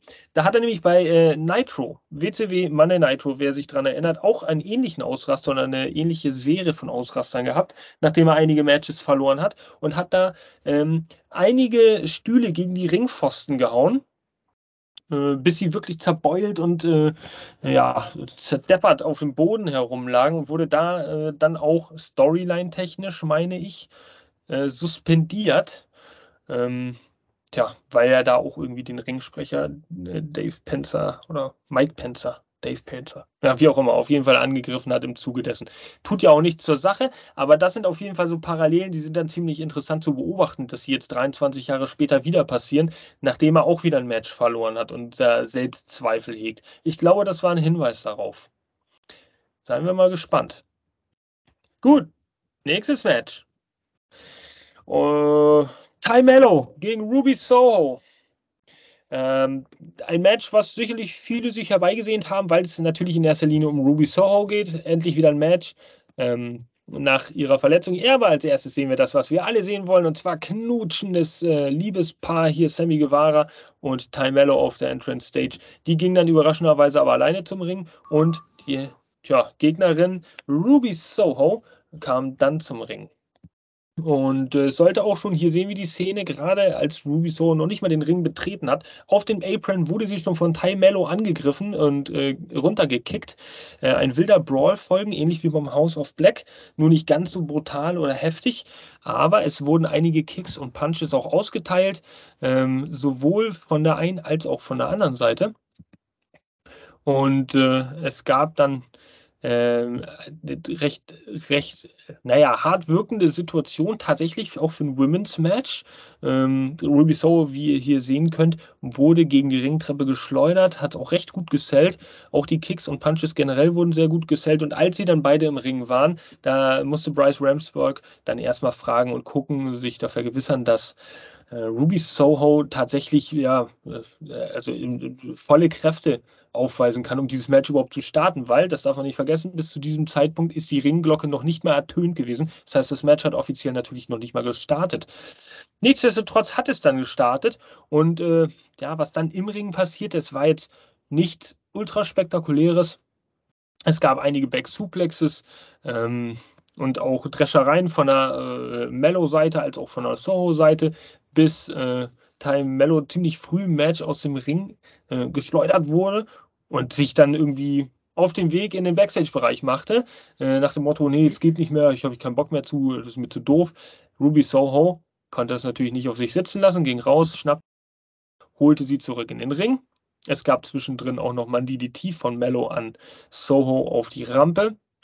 Und das Match ging im Ring eigentlich weiter, wie es auch schon begonnen hat. Punches, Kicks, ähm, ja, hier sehen wir einen sehr, äh, ja, sehr, sehr beeindruckenden Kick hier von Ty Mello. Äh, auch gutes Selling tatsächlich. Bin überrascht gewesen. Hier dieser äh, Piledriver von Ty Mello. Ähm, alles Moves, die ich so ehrlich gesagt aus der Women's Division nicht gewohnt bin. Und äh, ja, nichtsdestotrotz, nach dem Hin und Her konnte Ruby Soho dieses Match dann aber für sich entscheiden, nachdem äh, Destination Unknown. Ich habe tatsächlich manchmal ein paar Defizite, was die Finisher-Names angeht, aber ich glaube, da heißt Destination Unknown. Der Move. Äh, ja, 1, 2, 3, zack. Und man dachte, es ist vorbei, aber nicht an diesem Abend bei Winter is Coming, denn ihre BFF, äh, Anna Jay, die kam natürlich zum Ring und musste ihrer Freundin Ty Mello zur Hilfe eilen. Er attackierte Ruby Soho, vergewisserte sich, dass denn auch alles in Ordnung ist bei dir, Schatzi. Ja, ist es. Okay. Und dann gingen sie beide halt nochmal kurz los auf sie, attackierten sie. Ja, und naja, ich weiß nicht, ob dieses schockierte Gesicht davon, ja, Ty Mello da jetzt so so ernst gemeint ist, ich glaube mal eher nicht. Also es ging ein bisschen gegen die Nase, diese Attacke. Hat sie sich da wohl ein bisschen verletzt. Nichtsdestotrotz ist das da so dieses Endbild gewesen. Tja. Meine Bewertung bei dem Match, tatsächlich, da gibt es eine Bewertung von mir, äh, war 3,0. Ich weiß nicht, wie habt ihr es gesehen? Habt ihr da eine Bewertung bei dem Match? Lieber Don? Ähm, ja, ich habe eine. Also das Match an sich fand ich zwar schon so ein bisschen brutaler als das Standardmatch, das stimmt. Dennoch war das für mich einfach nur okay, also nichts Besonderes. Ähm, der Sieg von Ruby macht halt definitiv Sinn, klar. Die Fehde geht damit auch weiter gegen Tai J, sage ich jetzt mal, ne? wie die beiden sich nennen. Ähm, das macht alles Sinn. Ähm, ich bin kein Ruby-Fan, war es noch nie. Und ich glaube, dass sie diesen Hype gerade nur genießt, weil sie halt zurückgekommen ist. Ja. Ich denke, das wird jede Woche immer mehr abfallen, so dieser Hype, dieses Momentum. Ähm, und spätestens, wenn diese Fehde dann auch vorbei ist, mit diesen zwei, ich sag mal, Barbie Girl gegen äh, Dark Girl oder so, keine Ahnung, wie man das nennt, diese Rivalität, aber so in der Richtung halt, ähm, dann wird auch wieder dann wird sie auch wieder in die Midcard rutschen oder halt auch in die Dark Show oder so, ist jetzt meine Vermutung. No disrespect natürlich, ich respektiere die Leistung ähm, und das haben alle drei Frauen bewiesen, dass sie das können, gar keine Frage. Äh, meine Note ist tatsächlich nur eine 2,2. Okay, äh, pack den Klappstuhl aus, lieber Don, okay? Tatjana, du als Freundin der Women's Division. Ui, ja, ich habe mich so auf die Rückkehr von Ruby gefreut. Wirklich, weil ich finde, dass sie eine der besseren Wrestlerinnen ist, die wir zurzeit haben. Und ich habe, ja, ich war etwas enttäuscht, weil ich habe wirklich viel, viel mehr von ihr erwartet. Ähm, ich gebe dem Match auch nur eine 2,7 und befürchte tatsächlich, obwohl ich Ruby Riot echt gerne sehe, ähm, dass er dann recht hat. Und ähm, wenn sie jetzt nicht ihr ganzes Potenzial in den Ring bringt, dann wird sie auch wieder vom Radar verschwinden. Düstere, düstere Aussichten. Ja, zu Ruby ist eigentlich alles gesagt. Ich kann euch da soweit nur zustimmen. Das klingt alles sehr plausibel äh, und wir dürfen mal weiterschauen. Zu Timello muss ich sagen, ey, die erreichen bei mir absolut das, was sie erreichen wollen, mit ihrer übertriebenen, gekünstelten Art und Weise. Das ist äh, äh, dieses übertriebene Overselling, jeder Emotion im Gesicht und äh, jedes Moves und jeder Erschrockenheit und jeder Angst und boah, da kriege ich richtig Gänsehaut. Äh, aber vor, vor, vor Wut wenn ich das sehe und denke mir so, boah, haut ihr mal jemand richtig eins auf die Glocke, ey, damit das, ah, dieses Grinsen oder was auch immer da, da mal verschwindet. Aber gut, passive Aggressionen sind nicht gut, sagt mein Psychologe, von daher. Äh, wir haben dann die Bewertung abgegeben. Weiter geht es mit Tatjana im Text.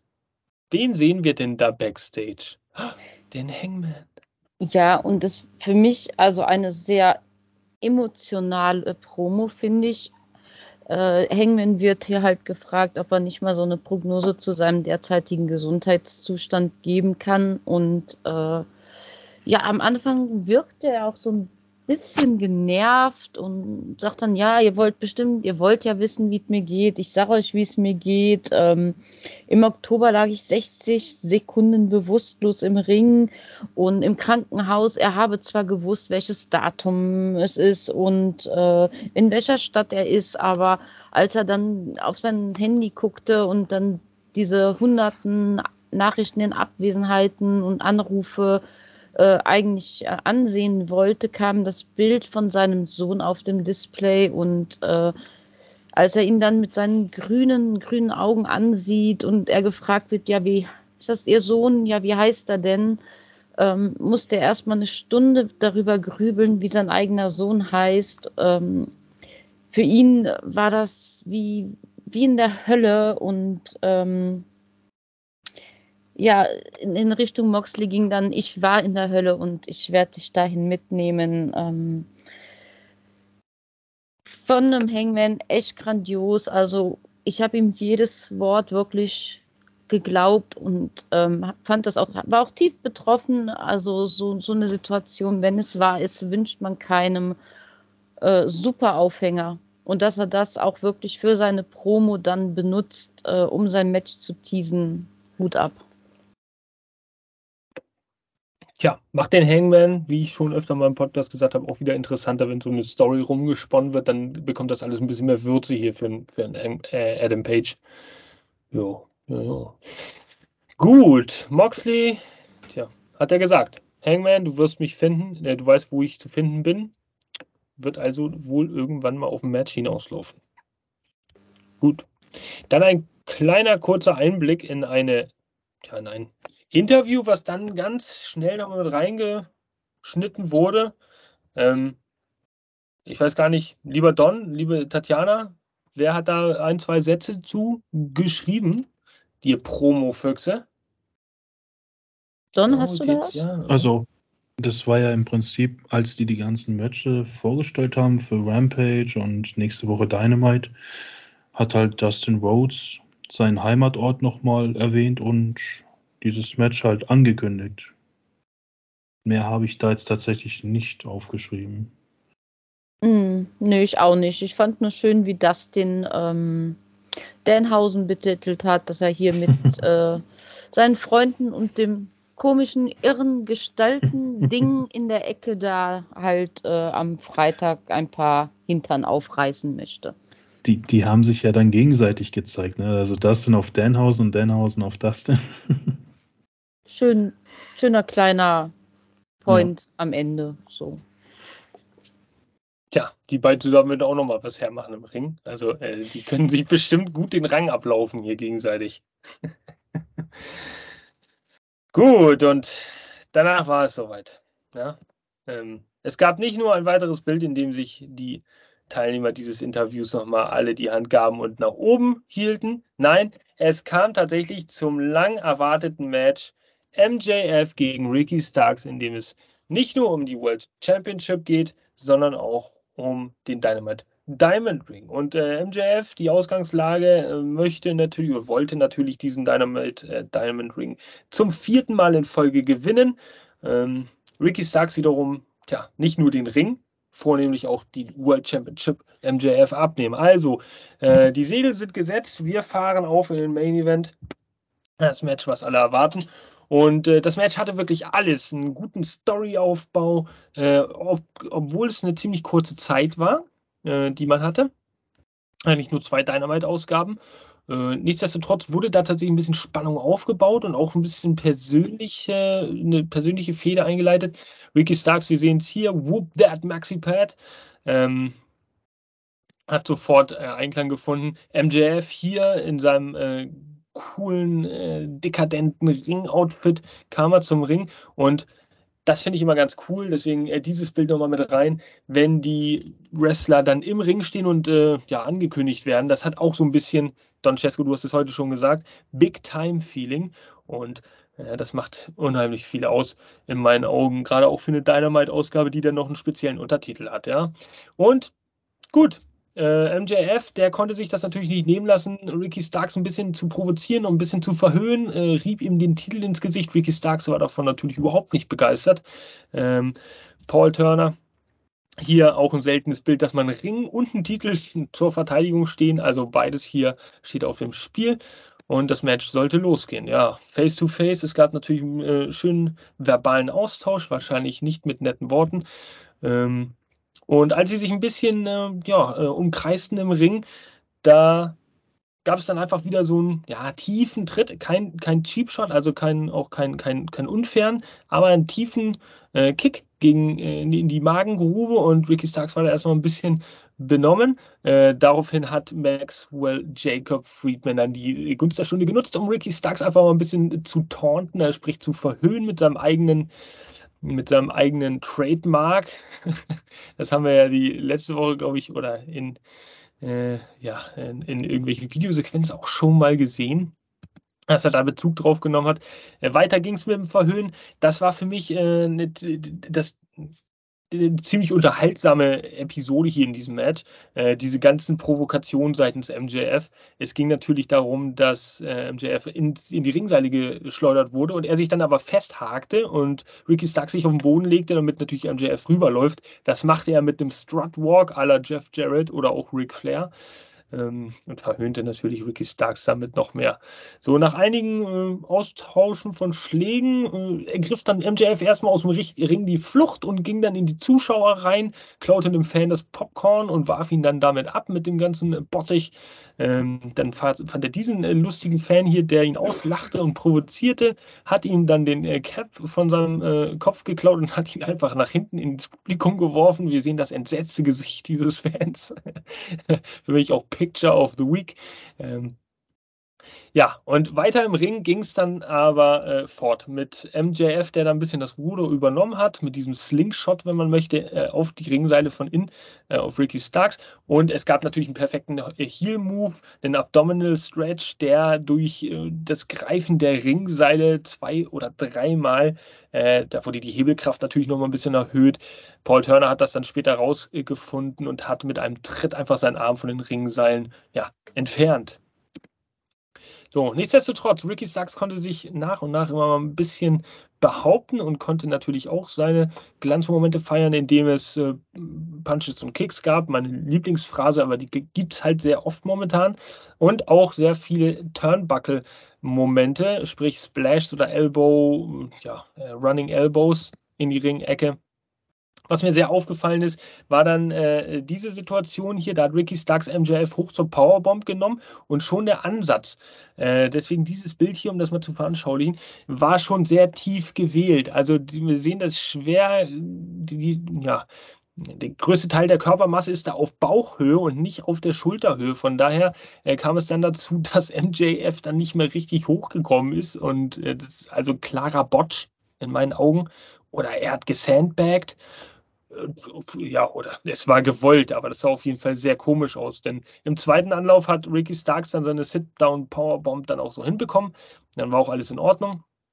Und äh, hin und her ging es. MJF konnte im Laufe des Matches dann äh, vom äh, Turnbuckle, vom Top Rope auf den Arm wir sehen ihn hier ganz leicht den Arm äh, von Ricky Starks springen und ihn damit natürlich entscheidend schwächen, vielleicht auch in Vorbereitung auf den Salt of the Earth. Nichtsdestotrotz gab es dann eine Situation, in der Ricky Starks äh, aus einem Whip-In-Konter dann plötzlich ein Spear zeigen konnte. Beide, tja, lagen aber lange am Boden und äh, kurz vor dem 10-Count bei 9 konnte Ricky Starks dann die Hand auf MJF legen. Nur der das Cover, das wurde natürlich kein Pin mehr nach neun Sekunden Liegezeit. Dann gab es einen Salt of the Earth, den eben erwähnten, der da, äh, äh, tja, von MJF äh, gegriffen wurde und Ricky Starks konnte sich dann zu den Ringseilen tja, irgendwie manövrieren und äh, MJF musste dann den Arm wegnehmen, hat ihn dann genommen, dann hat er versucht mit dem rechten Bein zum Ringseil zu kommen, das hat MJF dann auch genommen, dann hat er es mit dem linken Bein geschafft. Das war eine ziemlich unterhaltsame, amüsante, äh, ziemlich amüsante Einbau in dieses Match. Da wir diese, diesen, dieses Lösen des Submission Moves zu provozieren auf diese Art und Weise. Und hier die zweite Situation, es gab dann die gleiche Situation wie eben mit der Powerbomb und auch da ist das Gewicht wieder nicht richtig verlagert gewesen. Ich weiß nicht, wer da die Schuld trägt, MJF oder Ricky Starks. Vielleicht stimmte die Abstimmung nicht, denn auch hier endete das wieder in einem äh, mehr oder weniger ungewollten äh, Handstand seitens MJF.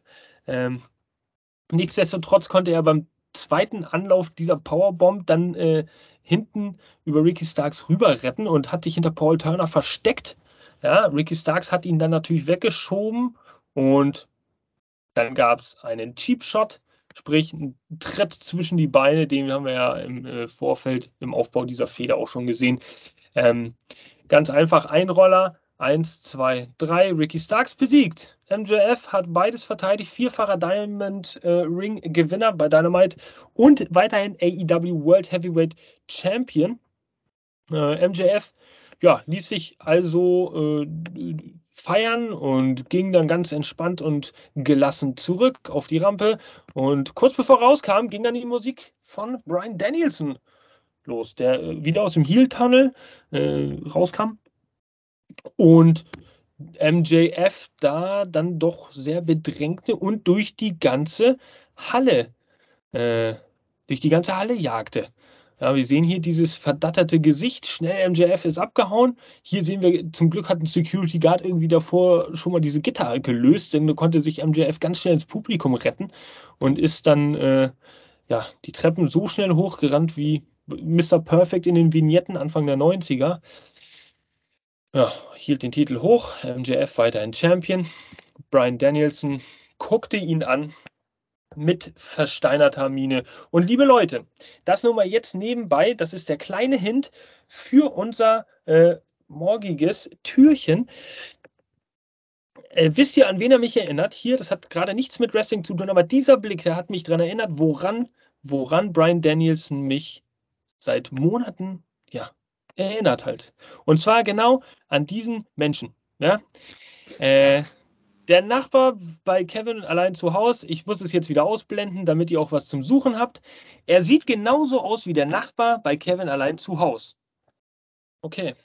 Wollte ich einfach mal mit einschneiden, weil äh, wir haben ja bald Weihnachten. Damit endete im Endeffekt dann auch diese Dynamite-Ausgabe, äh, indem er Ricky Starks dann umarmte, ihm Respekt zollte und Tja, was bleibt, ist das Terror Rain seitens MJF.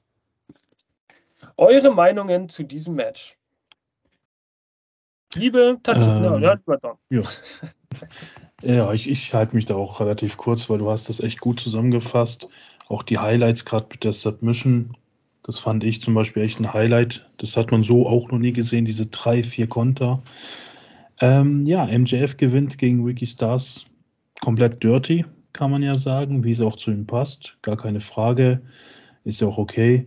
Ähm, aber was wichtiger ist, man schützt Ricky Stars gleichzeitig. Das fand ich sehr gut durch diesen Dirty Verlust, Dirty Gewinn, wie auch immer. Ähm, ja, das Match war an sich sehr gut, war top. Es war mit ta tatsächlich teilweise manchmal doch zu langsam und auch gerade diese zwei Aktionen, die du hervorgehoben hast mit den Botchen, ähm, insgesamt ein bisschen langsamer, als ich erwartet habe.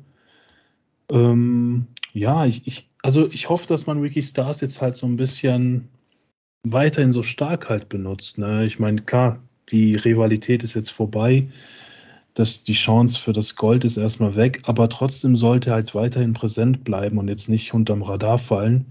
Ähm, ja, das wäre schade, weil ich denke, er hat jetzt diesen Hype, er hat das Momentum und die Fans lieben ihn. Das haben wir halt klar und deutlich gehört. Ja, aber Fakt ist, wie wir es auf dem Bild auch sehen, dieser ja, Brian Danielson darf jetzt einfach mal um den Titel mitmischen. Also ich denke mal, dass es darüber hinausläuft, weil was sollte das sonst jetzt am Ende? Ob es jetzt verdient ist oder nicht, keine Ahnung. Ähm, ich, das interessante Wochen. Also ich hoffe einfach nur, dass MJF trotzdem gewinnen wird, egal wie lange diese Rivalität geht, weil ich brauche diesen Brian nicht als Champion. Nee, brauche ich einfach nicht. Ja. Achso, die Note. Äh, 3,6 habe ich. Okay, Tatjana, dein Statement. Ähm, ich fand das Match an sich eigentlich sehr interessant, so auch vom Aufbau. Ich hatte mir von Ricky nach diesem ganzen Siegen und, und alles, ja, ich hätte mehr erwartet eigentlich, weil er am Mikro so grandios äh, sich gezeigt hat, so viel dazugelernt hat. Ähm, ich weiß, du wirst mich dafür hassen, Jasper, aber ähm, ja, so stark man Ricky dargestellt hat, ich, ich, ich hätte mir halt immer noch gerne Ethan Page an, der, an, an dieser Stelle gewünscht und erhofft. Ähm, nichtsdestotrotz, die haben es super gemacht, die zwei Botsche drin, klar haben wir alle gut und deutlich sehen können. Äh, für, der Aufbau vom Match war jetzt auch nicht so lange, vielleicht konnten die zwei sich auch nicht richtig drauf einstellen. Ich gebe eine 3,2 fürs Match.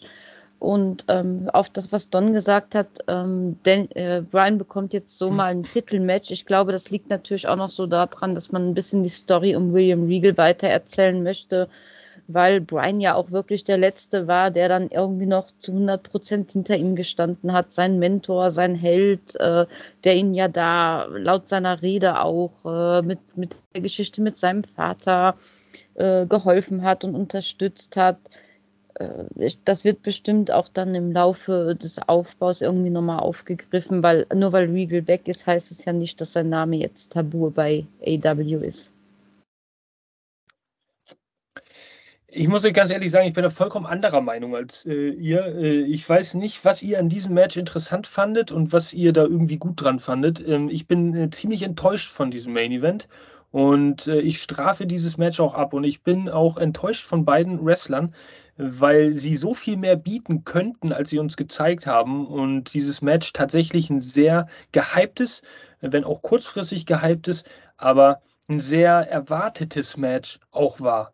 Und äh, die, im Englischen ist es manchmal schwierig, wenn man so viel englischen Kommentar auch mal hört. Dann, Im Englischen würden sie sagen, äh, äh they couldn't live up the hype.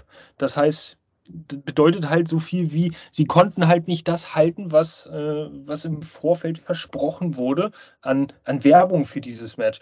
Und ich fand da überhaupt nichts großartig stimmig in dem Match. Das sieht man nicht nur an den Botches, das sieht man auch daran, dass, dass die Move-Abfolge äh, vollkommen willkürlich aus dem Boden gestampft wurde. Es wurde viel auch wieder mit, mit äh, Ringecken, sprich Turnbuckles gearbeitet, mit Kicks, mit mal ein bisschen, äh, ja, Running Elbow Strikes oder sowas, da kam nicht großartig was hervor. Ähm, ja, die Situation mit dem Submission in den Ringseilen, die war schon cool und MJF spielt seine Heel-Rolle auch absolut gut, aber es war schleppend, es war langsam, es war zeitweise auch echt langweilig und äh, in dem Match selbst waren nicht mal annähernd, nicht mal annähernd so viele Emotionen, wie im Vorfeld durch diese Promos und Interviews dargestellt wurden. Ich bin sehr enttäuscht von diesem Match. Es war nicht, es war nicht schlecht aber es war bei weitem nicht so gut, wie es hätte sein können und wie ich es auch erwartet hätte, ganz ehrlich. Gerade von MJF und von Starks. Starks super Wrestler, MJF ist irgendwie ein Allrounder. Haben sie heute beide überhaupt gar nicht gezeigt. Könnt ihr mich alle gerne für hassen. Dafür bin ich heute wirklich, wirklich aufgebracht. Und Mr. Shitstorm macht seinem Namen heute alle Ehre. Das Match war absoluter Scheiß. Und äh, ja, das, das, äh, ich habe mich echt drauf gefreut und war enttäuscht. So viel dazu. Also dem Match gebe ich im Endeffekt immer noch eine solide 3,0, weil es war nicht schlecht, aber es, gibt, es war nicht besser als das Women's Match und das äh, ist schon sehr, das ist schon sehr hart ausgedrückt für ein Match dieses Kalibers. Ja, ähm, ich könnte jetzt stundenlang darüber weiterreden, aber ich muss mich irgendwie kurz fassen, auch weil das, das, ich, ich könnte mich darüber aufregen. Also ich weiß nicht, wie man sowas da in den Main Event stellen kann. Also, in die, also nee, hat, macht sich da überhaupt jemand einen Plan? Äh, oh. Tja, lieber Jasper, ein Ricky Starks zu früh im Main Event, nicht wahr? Ja, ein MJF viel zu früh als Champion. Nein, aber, aber nee, ich glaube, die hatten ja. einfach beide einen schlechten Tag vielleicht. Oder ich, das gestehe ich denen ja auch zu, aber das geht nicht, wenn die so ein gehyptes Match haben um den Titel. Ich bitte euch, das, die hatten kein, kein Zusammenspiel so richtig. Hat das aber warst du wirklich gehypt vor zwei Wochen, als die ganze Ansetzung klar wurde? Nein, vor zwei Wochen nicht, aber ähm, ich wusste, für mich selbst wusste ich vor zwei Wochen, dass äh, jetzt natürlich irgendwas kommen muss. Man ist ja von den Mike-Skills von Ricky Starks überzeugt. MJF brauchen wir gar nicht reden. Den kannst du auch eine Bratwurst als Partner geben und der macht immer noch fünf Sterne Sachen. Aber ähm, du weißt, was sie drauf haben am Mikrofon und vom, von der Mimik. Und dann weißt du, dass in zwei Wochen Storytelling, auch wenn es kurz ist, sehr gut was gesponnen werden konnte. Und das ist in meinen Augen auch recht cool so passiert mit dieser Promo letzte Woche allein. Ja, das, das schon, das schon. Und das hypt natürlich alles. Aber ich denke, ein großes Problem, und gerade bei dir ist es bemerkbar, und auch auf Twitter haben viele darüber geschrieben, dass einfach es klar war, wer gewinnt. Also egal, wie lange man das Ganze jetzt weitergezogen hätte, wenn der Sieger zu 99 Prozent feststeht, dann wirst du enttäuscht. Also egal, wie sehr du dich auf ein Match freust. Ähm, das ist halt dieses Wrestler-Denken so. Und ich denke, dadurch entsteht dann auch dieser, ich sag mal, kleine Hass, dein Statement von gerade eben, der auch völlig berechtigt ist, keine Frage. Ähm, das war ein schwacher Main-Event auch mit meiner 3,6 trotzdem ein schwacher Main Event, auch in meinen Augen. Und du hast es perfekt zusammengefasst. Ähm, natürlich empfindet das jeder ein bisschen anders. Ich habe das Match ein bisschen besser gefunden, klar. Wir haben ja alle unsere Begründung jetzt abgegeben. Aber ja, dieses Turnier war von Anfang an allein schon blöd geplant, weil MJF war ja dann frischer Champ und jeder weiß, der verliert den Titel nicht so schnell. Es geht aber auch, auch immer um die Darstellung. Ich meine, ich bin nicht, ich mhm. bin nicht so ein, so ein verblendeter Mark, der äh, den ganzen Tag äh, für drei Wochen durch die Stadt rennt und sagt, oh geil, hoffentlich gewinnt Starks den Titel, hoffentlich gewinnt er den Titel. Es ist mir schon klar, dass MJF den Titel jetzt auch erstmal halten wird. Also, äh, das machen wir gar keinen Hehl draus. Aber ähm, da war auch überhaupt gar keine Dramatik. Man hat nicht mal so getan, als hätte Starks eine Chance. Es gab keine Nearfalls, keine zwei, drei Nearfalls. Es gab keine äh, Kickouts seitens Starks nach irgendwelchen heftigen Moves von MJF, ähm, wo man dann sagt, krass, ich dachte jetzt, das war's. Und so das ein bisschen Dramatik wenigstens noch zum, zum, zum Schauspiel gehört doch dazu. Oder? Also, das ist das, was ich kritisiere. Den Sieger geschenkt. Ich liebe MJF genauso wie ich Starks liebe. Aber ähm, die Art und Weise der Darstellung, die hat mich überhaupt nicht gefangen. Oder wie viele äh, im Neudeutschen sagen, das fühle ich einfach nicht. Ähm, nee, das, das ist das, was mich so aufregt. Dass man sich da, dass man so ein Main-Event hat bei einer Special Show kurz vor Weihnachten und man gibt sich keine Mühe, da eine vernünftige, einen vernünftigen Ablauf im Ring auf die Beine zu stellen. Das ist das, was mich ankotzt. Wirklich. Das, das kotzt mich wirklich an dass man sich da keine Mühe gibt und das Match einfach so runterrotzt. Also, die haben Glück, dass sie auf der Card dieses äh, Andretti-Match hatten, weil dadurch hat diese Show sich für mich gelohnt. Ähm, ach, warte, Main Event, Grütze. Ich weiß, jeder hat seine eigene Meinung. Ihr dürft aber natürlich auch eure haben. Aber das war jetzt mein Statement dazu. Boah, ich werde immer mehr wie Dave LaGrassa. Äh, greetings. Ähm, indem ich mich dann so reinrante hier in manche Situationen. So, jetzt atmen wir einmal durch und gucken uns einfach mal an, ja. Äh, also wir gucken uns einfach mal gegenseitig an. Äh, ich konnte eure Gesichter ja tatsächlich gar nicht sehen. Hey, so seht ihr aus. Geil. Na, seid ihr noch da? Seid ihr noch wach? Liebe Leute, auch durch diesen Abschluss-Rant hier, im Endeffekt war es eine sehr solide, coole Show. Winter, Winter is Coming verspricht ja äh, jedes Jahr immer etwas Besonderes. Dieses Jahr hatten wir einen Newcomer und ein scheiß Main-Event. Ähm, von daher, mein, meine, meine Abschiedsworte für diese Woche, dann können die anderen beiden nochmal zu lang. Ach Gott. Äh, vielen Dank auf jeden Fall fürs Zuhören bei diesem Podcast. Diese Woche auch mal wieder recht ausführlich, aber so seid ihr auf jeden Fall mitten im Geschehen und habt vielleicht die eine oder andere Situation auch mal ein bisschen genauer äh, beleuchtet bekommen durch Bilder, durch Erklärungen, die ihr vielleicht so in der Schnelle im TV nicht äh, sehen oder wahrnehmen würdet. Von daher immer sehr interessant, so einen zweiten Blick drauf zu haben. Und ähm, ja, was bleibt weiter zu sagen? Vielen Dank fürs Zuhören. Macht weiter fleißig mit beim Adventskalender. Hört schön beim Senf vom Doktor äh, mit rein, weil der kann auch gut ranten. Äh, manchmal sehr leise, manchmal auch sehr laut. Auf jeden Fall spitzzüngig. Von daher freuen wir uns da schon auf die nächste Episode. Und tja, die letzten Worte, die übergebe ich dann. Wir haben angefangen mit Don Cesco, dann fangen wir jetzt mal an mit der lieben Frau Tatjana, mein Kampfhund. Soll ich dir einen Napf äh, mit Trockenfutter hinstellen oder?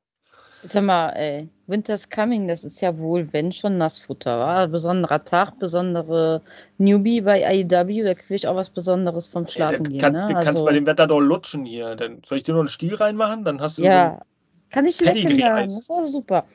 Ähm, nee, liebe, liebe äh, Zuhörer, ich bedanke mich natürlich wieder ganz doll bei meinen Kollegen und auch bei euch, dass ihr es wieder mal so lange geschafft habt, unserem Gesabbel zuzuhören. Wir möchten auch eure Meinungen hören, gerade zu Action Andretti und ähm, auch zum Main Event. Wie fandet ihr es? Was sind eure Meinungen? Teilt sie uns mit, kommentieren, liken, subscriben. Wir diskutieren gerne mit euch und freuen uns auch, wenn ihr dann am nächsten Montag wieder bei uns reinhört. Lieber Don, deine Worte. Was willst du uns noch mit auf den Weg geben? Ja, viel bleibt nicht übrig. Vielen, vielen Dank fürs Zuhören. Liken, abonnieren nicht vergessen, wie schon bereits gesagt. Äh, vielen Dank natürlich auch für euren Support bis an dieser Stelle. Muss man auch mal zu schätzen wissen. Das wissen wir natürlich. Mega cool von euch. Ähm, ja, in dem Sinne sage ich ganz ehrlich, einen schönen Abend, einen schönen Morgen, wann auch immer ihr diese Folge hört, diesen Podcast hört und bis zum nächsten Mal. Macht's gut, Leute.